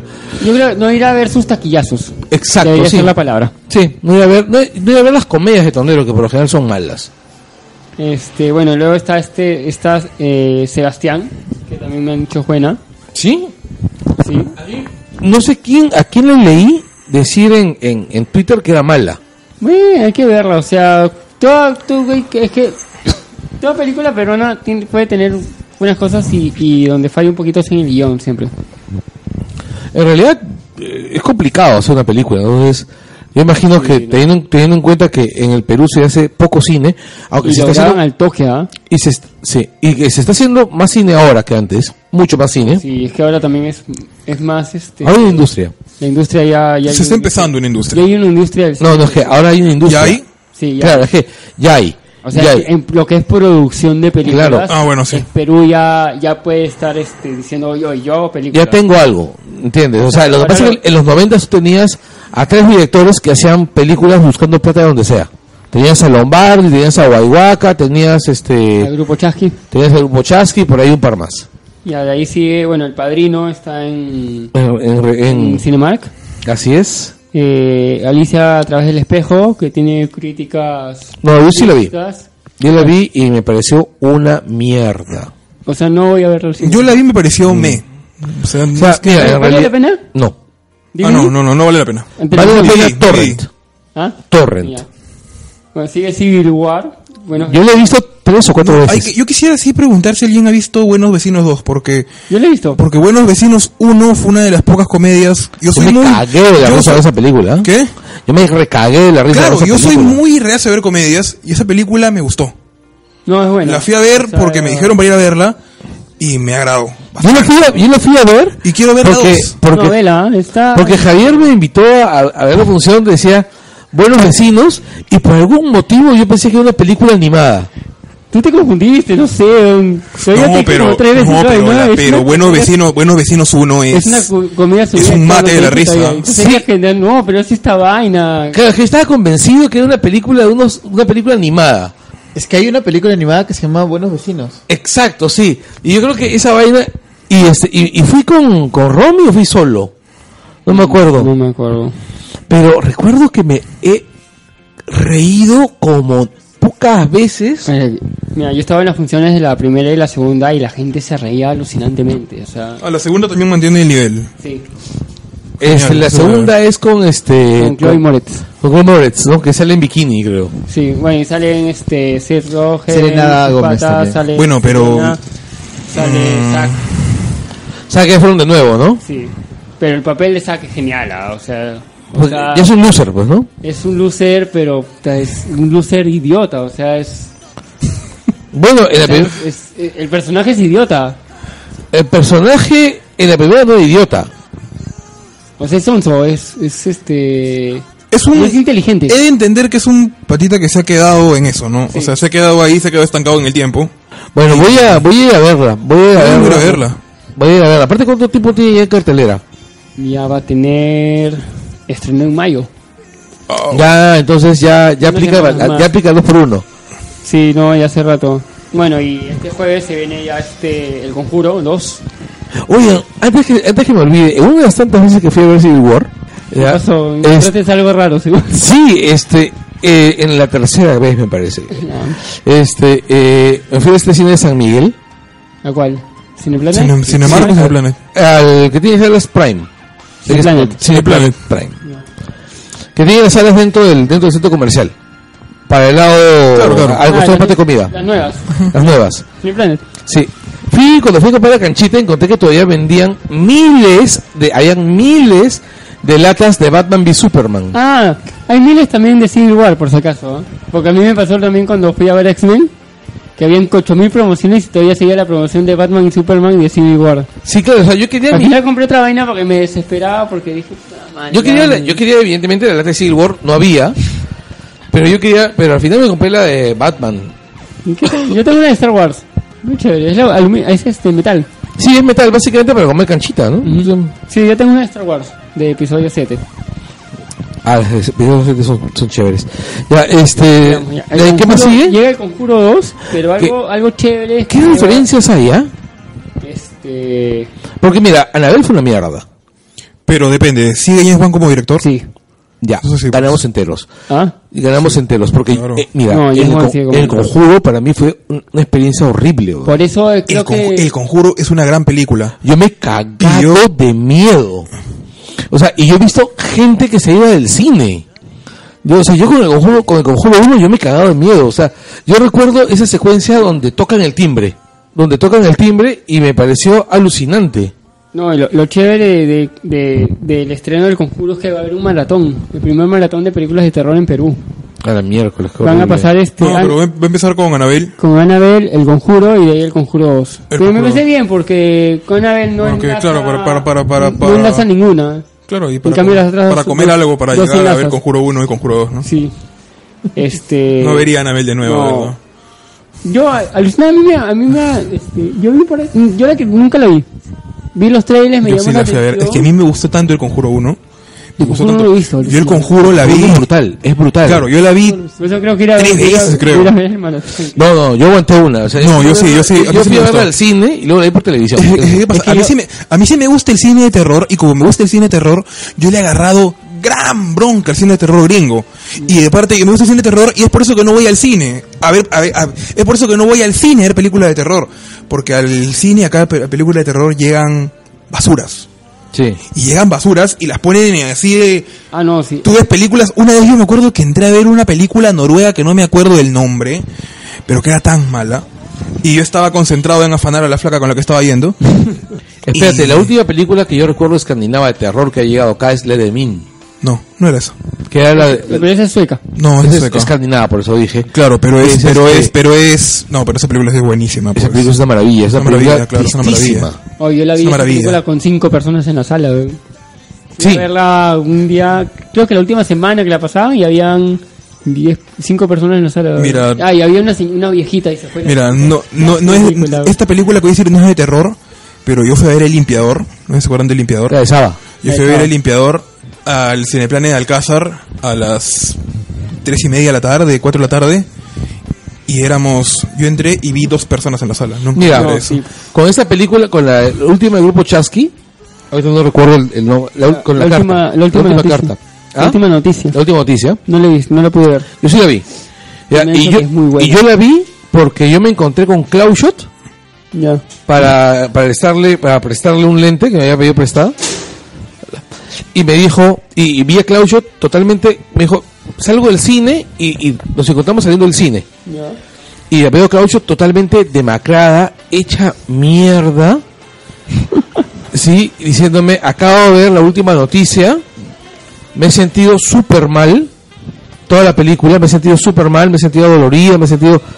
y estaba con los ojos reventados, había estado llorando. Y me dijo, y era la última, la única persona de toda la sala. Sí, Ya. sido... Y yo fui... Pero a- ha sobrevivido buen tiempo. sí, y yo fui a verla ese mismo día o el día siguiente.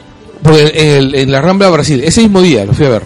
No, el día siguiente, todavía, todavía- porque el día siguiente todavía era miércoles. ¿ah? Espero que la saquen en original. en- ¿Ah? Voy a esperar que la saquen en original en DVD Sí. para comprarlo. Y este, yo la vi y en serio, yo terminé hecho mierda. Terminé hecho es una película demoledora. Sí, terminé hecho mierda y sorprendidísimo porque había visto, no podía creer que había visto actuar a Julián Legaspi bien. Es un buen actor, solo que... Claro, lo que pasa es que hace tantos años que el pata no actúa. No, actuó, acuérdate, el año pasado en su película con Rossini. Esa película fue lo máximo. No, tío. no, que actúa, que no actúa. Esa película fue lo máximo. Esa película fue lo el arma máximo. mortal de Perú. Ya, luego, este, bueno, viene el conjuro, este, James Wan, terror, ama- este, buena, o sea, la crítica. Bueno, está dando bueno, James, James Wan es, es, es una recomendación, ¿no? O los actores son los mismos. no pierde. este, el ca- el ca- lo, lo bueno de esta película es que va, va a tener más este boca a boca porque el caso es el más conocido sobre los Warren. Eh, de ahí llega este lo nuevo Almodóvar, Julieta. Julieta, que se Este, nota, con que se grandes, nota grandes, buenas, muy buenas críticas en Cannes. Este, eh, la película es muy buena. Es, que como dijo Almodóvar, ¿no? Que es, que eh, significa su regreso al cine de mujeres. sí, es una De película personajes fuertes. Es una película de mu- para mujeres, pero yo creo que sí. No, no, no, es este, una película que todos tenemos que ver, pero lo que digo, es un regreso al cine, al cine de, de mujeres protagonistas, o sea, Sí, la, Claro, la aparte, película Al- neta- Almodóvar en su, en, netamente es protagonizada por este por mujeres. Hay dos dos de los protagonistas son hombres, de ahí todas son mujeres, o sea. Claro. Eh, y en momentos es bien es fuerte la película. Igual la fotografía increíble, los colores de Almodóvar que usa. Bueno, es, es Almodóvar en su... Y en, es grabada en, en en- el, en, el, en, en donde mejor se mueve, ¿no? Sí, Claro. no, y es, creo que su mejor regreso y es grabado en, en, en Europa, o sea, o sea, Bueno. es- se ha quedado en su, en su- En, en su zona de confort. su zona de confort, pero bien usada, ahora sí. Ya. Bueno, además hay... ¿Qué más hay? Este, bueno, llega Amor por sorpresa, que no sé, otra también una chilena, luego, bueno, el 16 Buscando a Ori, la Ya, segunda este- parte de Buscando a Nemo después de... A ver, ¿a, a quién de ustedes les gustó Nemo? A mí me gustó. mí. A mí, A mí me encantó Nemo. Oh. me encantó. A mí me encantó No Nemo. encantó Nemo. Conozco gente. ¿Ah? Conozco gente. Conozco un pata al que de Pixar solamente le gustan las dos de Cars. Las dos de Cars todavía, tío. Sí, es la única Bueno, buena. le gustó la segunda de Cars, tío. A mí me gustó la segunda de A Cars. mí, yo di la A segunda. mí me gustó la segunda de Cars, pero por un motivo muy específico. ¿Por qué? Porque me gusta que sea una parodia de James Bond. Ah, ya, ya me imagino. ya. Y a mí me gustan las películas de espías. Me gusta no me vaciló nada de la segunda. ¿no? No, por eso te digo. Pero, o sea, es estúpida, pero... O sea, no es, no es, o sea, no es que Pixar. Es que le mató la esencia de... Claro, la, creado- la primera de Cars es entrañable. Es que Pixar creó Cars segunda no. haciendo un ro- es una road movie, o sea, y ellos hicieron un, ro- un road para conocer todo el tema de la esta autopista famosa de Estados Claro, Unidos. pero no, pero y convertirla... luego convertirla en una vaina de espías como que, oye, No, pero también es chévere porque tiene, tiene tenía sentido. No. Pero bueno, esa es una discusión bizantina. Ya, este, el- Ya, a mí con- le tengo, le tengo un montón de fe a, a, a No, sí, hay un montón, no, y ese LND, ojalá que traigan una, una subti. Ojalá que, ojalá que Ojalá tengan Disney, una, una, una porque vale la pena escuchar eh, No, es que en realidad yo, Claro, te- claro. yo hago Ellen- una- Ellen DeGeneres es personajes. Claro, o sea, hay una cosa que yo en las películas este, que me interesan, o sea, yo no las veo subtituladas, no, perdón, yo las veo subtituladas o no las veo. O sea, o, no- o- o- o espero que salga el torrent. O sea, si no hay copia subtitulada, yo no voy al cine. O sea, no, no tengo por qué pagar una copia que yo no quiero ver. Hay buenos doblajes también, ¿ah? No, no hay buenos doblajes. No existe un buen doblaje. O sea, Todas las películas que hemos visto en los 90, no fastidies. y, cu- y tú no me conocí en los 90, weón. yo renegaba con el tema de los doblajes. Todas las películas que hemos visto en Canal 2, Es que ahí saben ¿podrías ver en idioma original? A mí me suena- yo las he visto en idioma El libro de la selva, tío. el libro de selva este, espe- he esperado hasta el torrent. Yo no vi al cine. ¿No la fuiste a ver al final? Eh, se fui a ver, fui- fui a verla, doblada, con una Ah. criatura al costado y yo he estado, pucha, bien pensando en otra cosa. Asado, porque te- porque no porque cada vez que hablaba Balú no era la voz de Bill Murray. Bueno, y la, la frase del próximo libro de la selva si lo traen subtitulado. ¿Mm? El próximo libro de la selva si lo traen subtitulado. Ya, Ah, ya, claro, ya. el, el próximo libro de la selva lo hace este, lo hace Warner. Sí. Y va a no, ser- y también el libro de Selva 2, o sea. No, claro, pero hablo, de que el segundo libro de la selva, o sea, el de Warner, va a estar basado, La versión, mejor dicho. va a estar, claro, en otra versión, va a estar basado en el libro, no en la película de Disney. Ah, no, sí. Entonces va a ser muchísimo más duro porque el libro es oscurísimo. De ahí, a Warner bueno, le gusta hacer las cosas oscuras ahora. viene una Puta película madre, con puta Russell Crowe y... ¿Cuál, ah? eh, dos Porque- ¿Cuál? peligrosos. Russell Crowe y... Comedia. Ryan Gosling. Comedia. Uh, sí, una comedia... Bueno, pero Crowe y Ryan Gosling, Una comedia policial. al menos no... ser. Una, luego, este, El poder de la moda de Kate Winslet. Otra de terror que es una chat que se llama La Noche del Diablo, pero que fácil va No, un no, montón no, de no. gente a verla. Sí, eso, y probablemente Sí, sea de porque las al tantas, peruano de las le gusta el terror. de las tantas cosas que, que, que llegan acá. Este, ya luego viene justo el 23 de junio llega Día de, Día de la Independencia contraataque. Que yo le tengo, que yo sí la quiero ver. Este, sí, un montón. También yo quiero verla. Yo quiero ver para ver la nueva cómo, cómo los seres humanos aprovecharon la la tecnología extraterrestre. Sí. Y a ver si los matamos de nuevo con un resfriado. No, eso fue, eso fue en la guerra de los mundos. Eso fue la guerra de los mundos. Eso fue- No, pero, o sea, En, en en- en el, broma, en en día, en de la, independencia- en el día de la independencia la matamos con un virus. Claro, pero la Con un broma... virus de computadora. Claro, Pero pero, explica pero viene, funciona. pero el tema del virus de computadora viene de la, de, de la gripe del papá del pata. Es, ese es una, es un, un gaja a, a Guerra de los Mundos. Sí. Y lo más gracioso es, o sea, y- Y, es, y, y- no, ¿y ¿sabes qué graciosa esta película? que esos huevones se han, Deme- tecnología para recorrer todo el universo, pero Se igual siguen usando Windows. Se han Seguían usando Windows. Se han demorado 20 años sin llegar de nuevo a los extraterrestres. No, y sabes que es algo chévere, que es este regreso de Go Bloom al cine, o sea, al cine grande luego de tiempo. ¿Ya? Y justo da con que hace unas semanas este va a salir también en el Enter Ragnarok, Claro, él va a ser este, del Grandmaster, creo. sí, uno de los, uno de los este, maestros del, de ahí. Ya, de ahí sigue, bueno, este, en la misma fecha llega la nueva comedia de La Roca con Kevin Hart, que es creo que la revelación de la comedia este año en Estados Unidos, que ha tenido 8000 películas, que es un espía y medio. Este, está Bueno. buena, porque la, La Roca es, Es divertido. es divertida La Roca, o sea, como personaje tanto de comedia de acción. Y verlo gordito en esta película va a ser también genial. ¿ah? Ah, sí, ese video de él. Esa escena, esa escena es, es él. era un mate la risa. Sí, ¿no? es genial, o sea. Y no, y, y lo chévere que la, es este la roca se presta para este tipo de películas, o sea, el mismo el mismo tú le ves los gestos, todo. Bueno, pero es lo que tiene que hacer, ¿no? Bueno, es que La Roca tiene todo el carisma del mundo. Ese pata es Viagra para las franquicias, ¿no? Claro. es el- es- tiene su productora, este va a ser este Savage, Doctor Savage. Espérate, ¿Doc Savage? ¿El cómic? El cómic, sí. ¿El cómic Pulp? Sí, ¿Él va a ser Doc Savage? Sí, él va a ser Puta Savage. madre, él es Doc Savage. El nuevo, o sea, el último, ¿ah? ¿Te acuerdas? Claro, el de- el- uno medio flaquito, pero es que el último ya tenía- El, el último, claro, el último ya es este Atlas. Ya era un, Ya, el Atlas, ya. Este, lo anunció él hace... Es que el último Doc atrás. Savage es un poquito más parecido a este, ¿cómo se llama este sujeto? A Tom Strong. Ya, la cosa es que lo, lo, lo- lo anunció hace una semana y media. Y también Y- va a ser, y también va a ser este Black Adam. ¿Ah? Claro, y lo chévere de esta Bueno, sí, película él, es de Black Adam, o sea, Hablando de Black tengo. Adam, eh, Channing Tatum parece que. Shazam. Puta de paja. Y se ve allá y muere en Gambito. Sí, ya parece que ya se desligó de Gambito y, Bueno, y está en negociaciones para ser Shazam. Ah, oye, pero no, pero Chazam, pero ¿qué Chazam va a ser? ah? ¿Va a ser Billy Batson o va a ser este No se sabe nada. O va a pero- ser- o va a ser- no se sabe nada. Pero viendo el mundo, no sé. Bueno, sigamos con lo de la roca de Doctor Savage. Que este. Algo chévere de la roca es que. Este. Él tiene su productora, pues. Sí, eso ya, dijiste. ya ese. ¿Ah? No sé si lo habías dicho. Y algo que justo también revisé, que el pata se ha llevado a un creativo de, de la WWE hace un mes. Se lo jaló su productora. Y es y, y se ha uno de los mejores creativos de... Se lo ha quitado Vince McMahon. O sea, su jefe le ha quitado uno de sus mejores creativos. Así que creo que se vienen buenas cosas con La Roca, que ya también salió su look para Rápidos y Furiosos 8. Y el próximo año lo vamos a tener como Mitch Buchanan en la película de Baywatch. ¿Ah? Que ya se está terminando de grabar. Con la hermosísima de Alexandra Daddario. Sí. Él, él va a ser, va a haber película de Baywatch. Sí, Va a haber una película de Baywatch. Pero está grabada, está... Pero va a estar, va a estar Dario, así que eso va a ser Sí, motivo sí. para Y está Zac Efron también, está este, está el mismo David Hasselhoff también va a salir. Está esta cantante mexicana que cantaba el Eh, zapito. va a tener un cameo, Un cameo. Belinda, ¿Quién? este, Belinda, Belinda. una cantante La mexicana. del Zapito. La del La que zapito. cantaba con este, con Moderato. Sí, ahí Sí, está. Su madre, sí, mis De ahí también eso. este, Pamela Anderson también ya confirmó que va, va a estar también en la película. Y como- yo creo una- que como una bolita, una bolita nifómana, una vaina así. no sé, pero va a ser va a ser un, eh, va a ser creo que la buena taquilla año igual. No, de O hecho, tiene. Ah, de hecho, claro.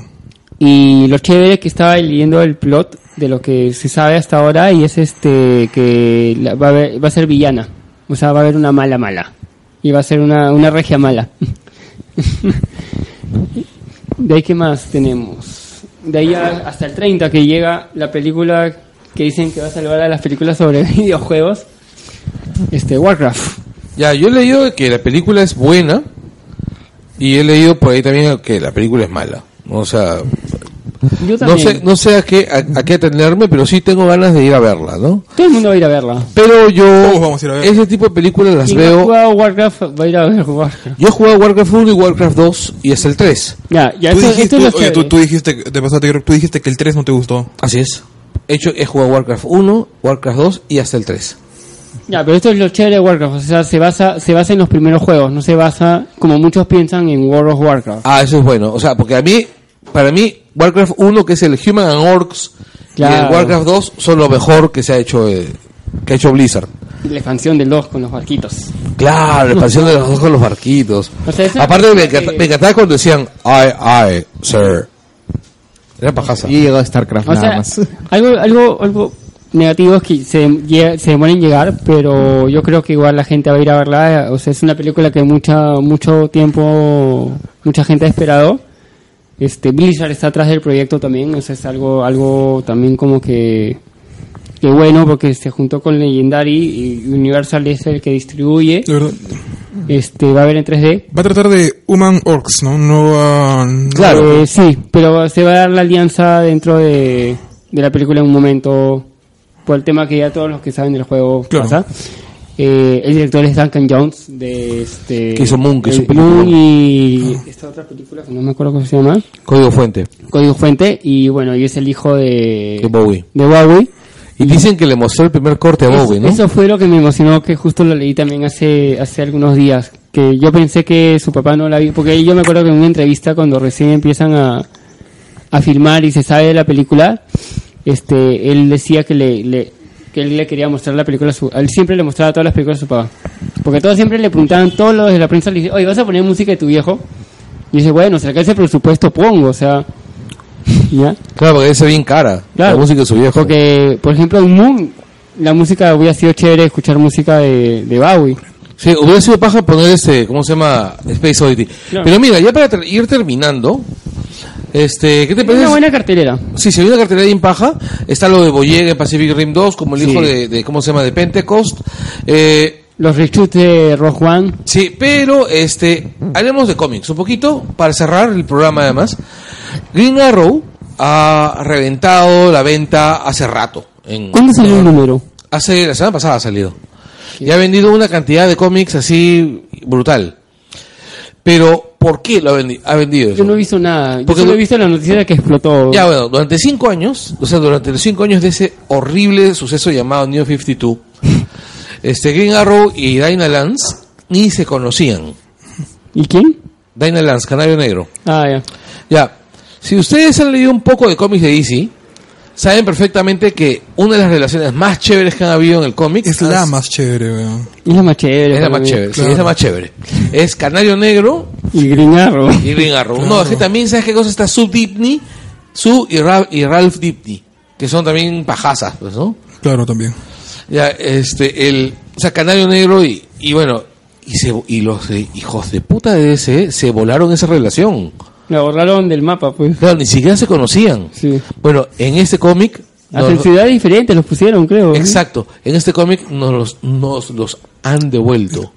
Y no solo nos los han devuelto, sino que nos han devuelto una historia de cómo se conocieron, una historia que es de la puta madre, porque es Ah, una buena una- historia. un buen arco, han hecho. Sí, han eso. hecho una historia de acción bien pajita. Ya, una historia de acción pajita que se está resolviendo y están vendiendo una historia de acción bien... O sea, la historia de, de cómo del click entre ellos dos es secundario. Pero cómo te lo van pintando es bien chévere. Es bien chévere. O sea, ese Green Arrow está bien paja. Bien paja es un cómic a seguir. ¿Tú crees que de ahí agarren algo para la serie? Que Eh, pueda. en, la, en la serie ya mataron a... El Canario Negro. Canario Sí, la serie ya debería ya... Ya desaparecer. De verdad, Bueno, sí. ya, ya que tocaste series, parece que vamos a ver a un Superman en Supergirl. Va a ser, ojalá que sea Tom Welling, ¿no? A mí sí me gustaría Sería, sería interesante. Hubo el rumor de que creo que lo llamaron o salió de la nada Tom Pero es Welling. que, es que el tema el tema está en que a Tom Welling Tom Welling nunca quiso ser Superman. O sea, el gran dilema de el, el gran te- uno de los grandes uno de los grandes motivos por los cuales se estiraron tanto Smallville fue porque él no se quería poner el traje. Pero es que el tema es tienen que encasillarse. El rollo es que han pasado cuántos años desde que acabó Smallville, 10? Yes. 10 y Tom Welling sigue sin chamba. No, sigue haciendo papeles secundarios. Ya, sigue sin chamba. Sin chamba, sin chamba es el, el que está es es No, Christensen. ¿no? Bueno, es que también, pucha, esa, esa Claro. Christensen, este, ¿cómo se llama? Anakin. Ah, no, él sí no tiene chamba. Claro, sí por lo menos tiene, tiene Él, para sí- él está sin ¿no? chamba, ¿no? Bueno. él, él- él no era actor. Claro, no, que Kristen, oye, acuérdate que, acuérdate de mí, ¿ah? en 10 años, porque Tarantino no va a cumplir esa vaina de, eh, no va a cumplir esa vaina de que hace 10 películas y se retira, no, no va, no va a cumplir. En 10, ¿Cuántas que le quedan? ¿Dos, creo? sí, en 10 años, este, Tarantino va a redescubrir a Christensen. Como O sea- un asesino maldito sin pie. Así es. Queda grabado. Sí, o sea, porque Tarantino le gusta coger actores a los que todo el mundo despreciaba y devolverlos a la vida. Y bueno, este, y esto ha sido el segundo programa de Langoy. Este, hemos tenido algunos problemas, complicaciones con nuestra gente, con nuestra gente habitual, pero tanto Jesús Vilcapuma, que es del grupo y que también tiene un proyecto de podcast bien chévere sobre series que se viene dentro de poco, como Walter Calderón, que también es del grupo y que además es de Nueva Keiko, han, este, nos han ayudado a salir del, del- del paso y nos han dado un buen programa. Sí. Este, gracias muchachos por, por llegar, por, por responder al llamado. Gracias a todos los que nos están escuchando. Eh, felizmente parece que, que Para, sale. para cerrar el tema de, el tema de cómics antes, que justo quería decirlo, Sí. los que no hayan leído Revert que lo lean. ¿Cuántos ¿Rebels? números han salido? No han leído Revert que lo lean. Rebels de Star Wars. No, no, no. DC Rebels. Ah, ya, ya, ya, ya, ya. Los que no lo hayan leído que lo lean. Yo no lo he leído. Es una maravilla, tío. DC Rebels. DC en estado. DC no, Revert. El Revert de DC. Ah, Revert. Ya, ya, ya, ya, ¿Cuántos han salido? A ver, ¿ha salido? Uno. Uno. Mañana Pero- sale otro. Pero es DC en estado puro. Así. Ah, sí, ah, el que se llama, ah, no, no, los Juan, los Juan. Mira, este, no, en serio, en serio, en serio, en serio, en serio. Eh, se vienen historias bien pajas, Sí, tío. Se vienen historias Te han bien demostrado que los se te han demostrado que esos 75 años en los que se habían zurrado tienen un sentido. Exacto, sí, Están en serio, ahí. en serio. Están ahí. Mira, weón, nos van a devolver a Ted Court. Y se le han dado a Giffen. Le han dicho a Giffen, acá tienes de regreso tu criatura, haz magia. Y Giffen va a hacer magia. Y además han cogido a esta chica, este, ¿cómo se llama la esposa, la esposa de este pata? Espérate. Eh, Batgirl, Bat, este, Batgirl Revert, la, la autora de Mercury. Ah, ya, este. Hunter, se apellida Hunter, pero, este, ¿cómo se Ajá, ya, espera un toque. Ya, esta chica, esta chica que trabaja en, del cómic independiente, viene del cómic independiente, es, espérate, espérate, Hope Larson. Ya, en su momento, yo, yo me emocioné muchísimo porque la tipa es capaza. Y yo estoy convencido de que esta flaca va a ser tan buena, tan, es- va a ser la mejor, la- el mejor jale de ese en años.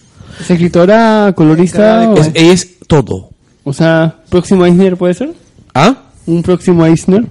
Yo pienso, no, pero es que también es escritora, y es una buena escritora, una gran escritora, y ella va a ser la escritora de Batgirl. Por eso puede ser que gane un Eisner. Ah, sí, claro. Y el rollo es, para mí, es la mejor contratación de DC, el mejor jale de DC desde Grant Morrison. Man. Oh, Así, ¿ah? Así, así, y la También firmo, ¿ah? La firmo, es el mejor jale de DC desde Grant O sea, con, con diferencias. Grant Morrison es un cosmogónico, un tipo que piensa en, este, en historias complejas y demás. Esta huevona es más bien relaciones interpersonales. O sea, en realidad, yo a esa, yo soñaba con esta huevona haciendo un, un reboot, un relanzamiento de Runaways. Porque, Ah, porque el estilo de ella lo veía más Eres cerca. su, eres su hincha. ¿Ah? Eres su hincha. Soy hincha, weón. Para, para, para soñarla re- realizando Runaway. Sí, yo soñaba con ella en Runaways. Pero, este, Batgirl, el Batgirl, el Batgirl, este, el, Batgirl es un gran cómic, un gran personaje, y en los últimos años han hecho cosas bien chéveres con ella. Yo espero que ella haga cosas más pajas aún. Y es más, lo, el, el, si ustedes ven, ven la gente que está en, en, en, verso- en Revert, está Hope Larson, está Julie Benson, que es bien chévere, en- está Scott Snyder haciendo el All Star Superman, está John Romita, que no me gusta mucho, eh, Scott Lobdell, que es paja también, está en Red Hood, Batman Beyond con Dan Jorgens, y además regresa Terry, Terry este, McGuinness. Sí. Está este Deathstroke con Christopher Priest también, que es, es bien chévere y en, en serio promete. Promete y da- aparte, Más allá de. bueno, no, no, y además, véanlo objetivamente. Mejor que Di- va a ser mejor que New 52. no, pues, pero no, no, eso, eso no, pues no te vas a comparar con, con New 52. Lo otro, ¿cómo ves la introducción de Watchmen. O de Manhattan, que ahorita es el que lo han... Ya, no me termino, no me, no, no me termina de, de- de convencer, pero vamos, o sea, estamos hablando de, un personaje clásico que igual tenía que tarde o temprano iba, iba a incorporarse al universo de DC, pues. Yo solamente espero que sea un buen arco. O sea, que, que el arco sea bueno. Y si nos, y si para, y si para devolvernos al DC toda la vida han tenido que usar Doctor Manhattan, bueno, pues bienvenido que sea, pues, ¿no? Nos han devuelto a DC. Es que no están usando solamente el Doctor Manhattan, están ingresando todo el universo Watchmen. Exacto, sí. sí. Porque también la viñeta en la que Batman encuentra el símbolo de... Sí. Bueno, con esto nos despedimos. Muchísimas, muchísimas gracias. Todos. Volvemos la próxima semana. Además, este, ya tenemos el tema de la próxima semana. Vamos a ver si es que el- podemos hacerlo con calma. Sí. Sí. Chau, chau. Chao. Chao. Adiós.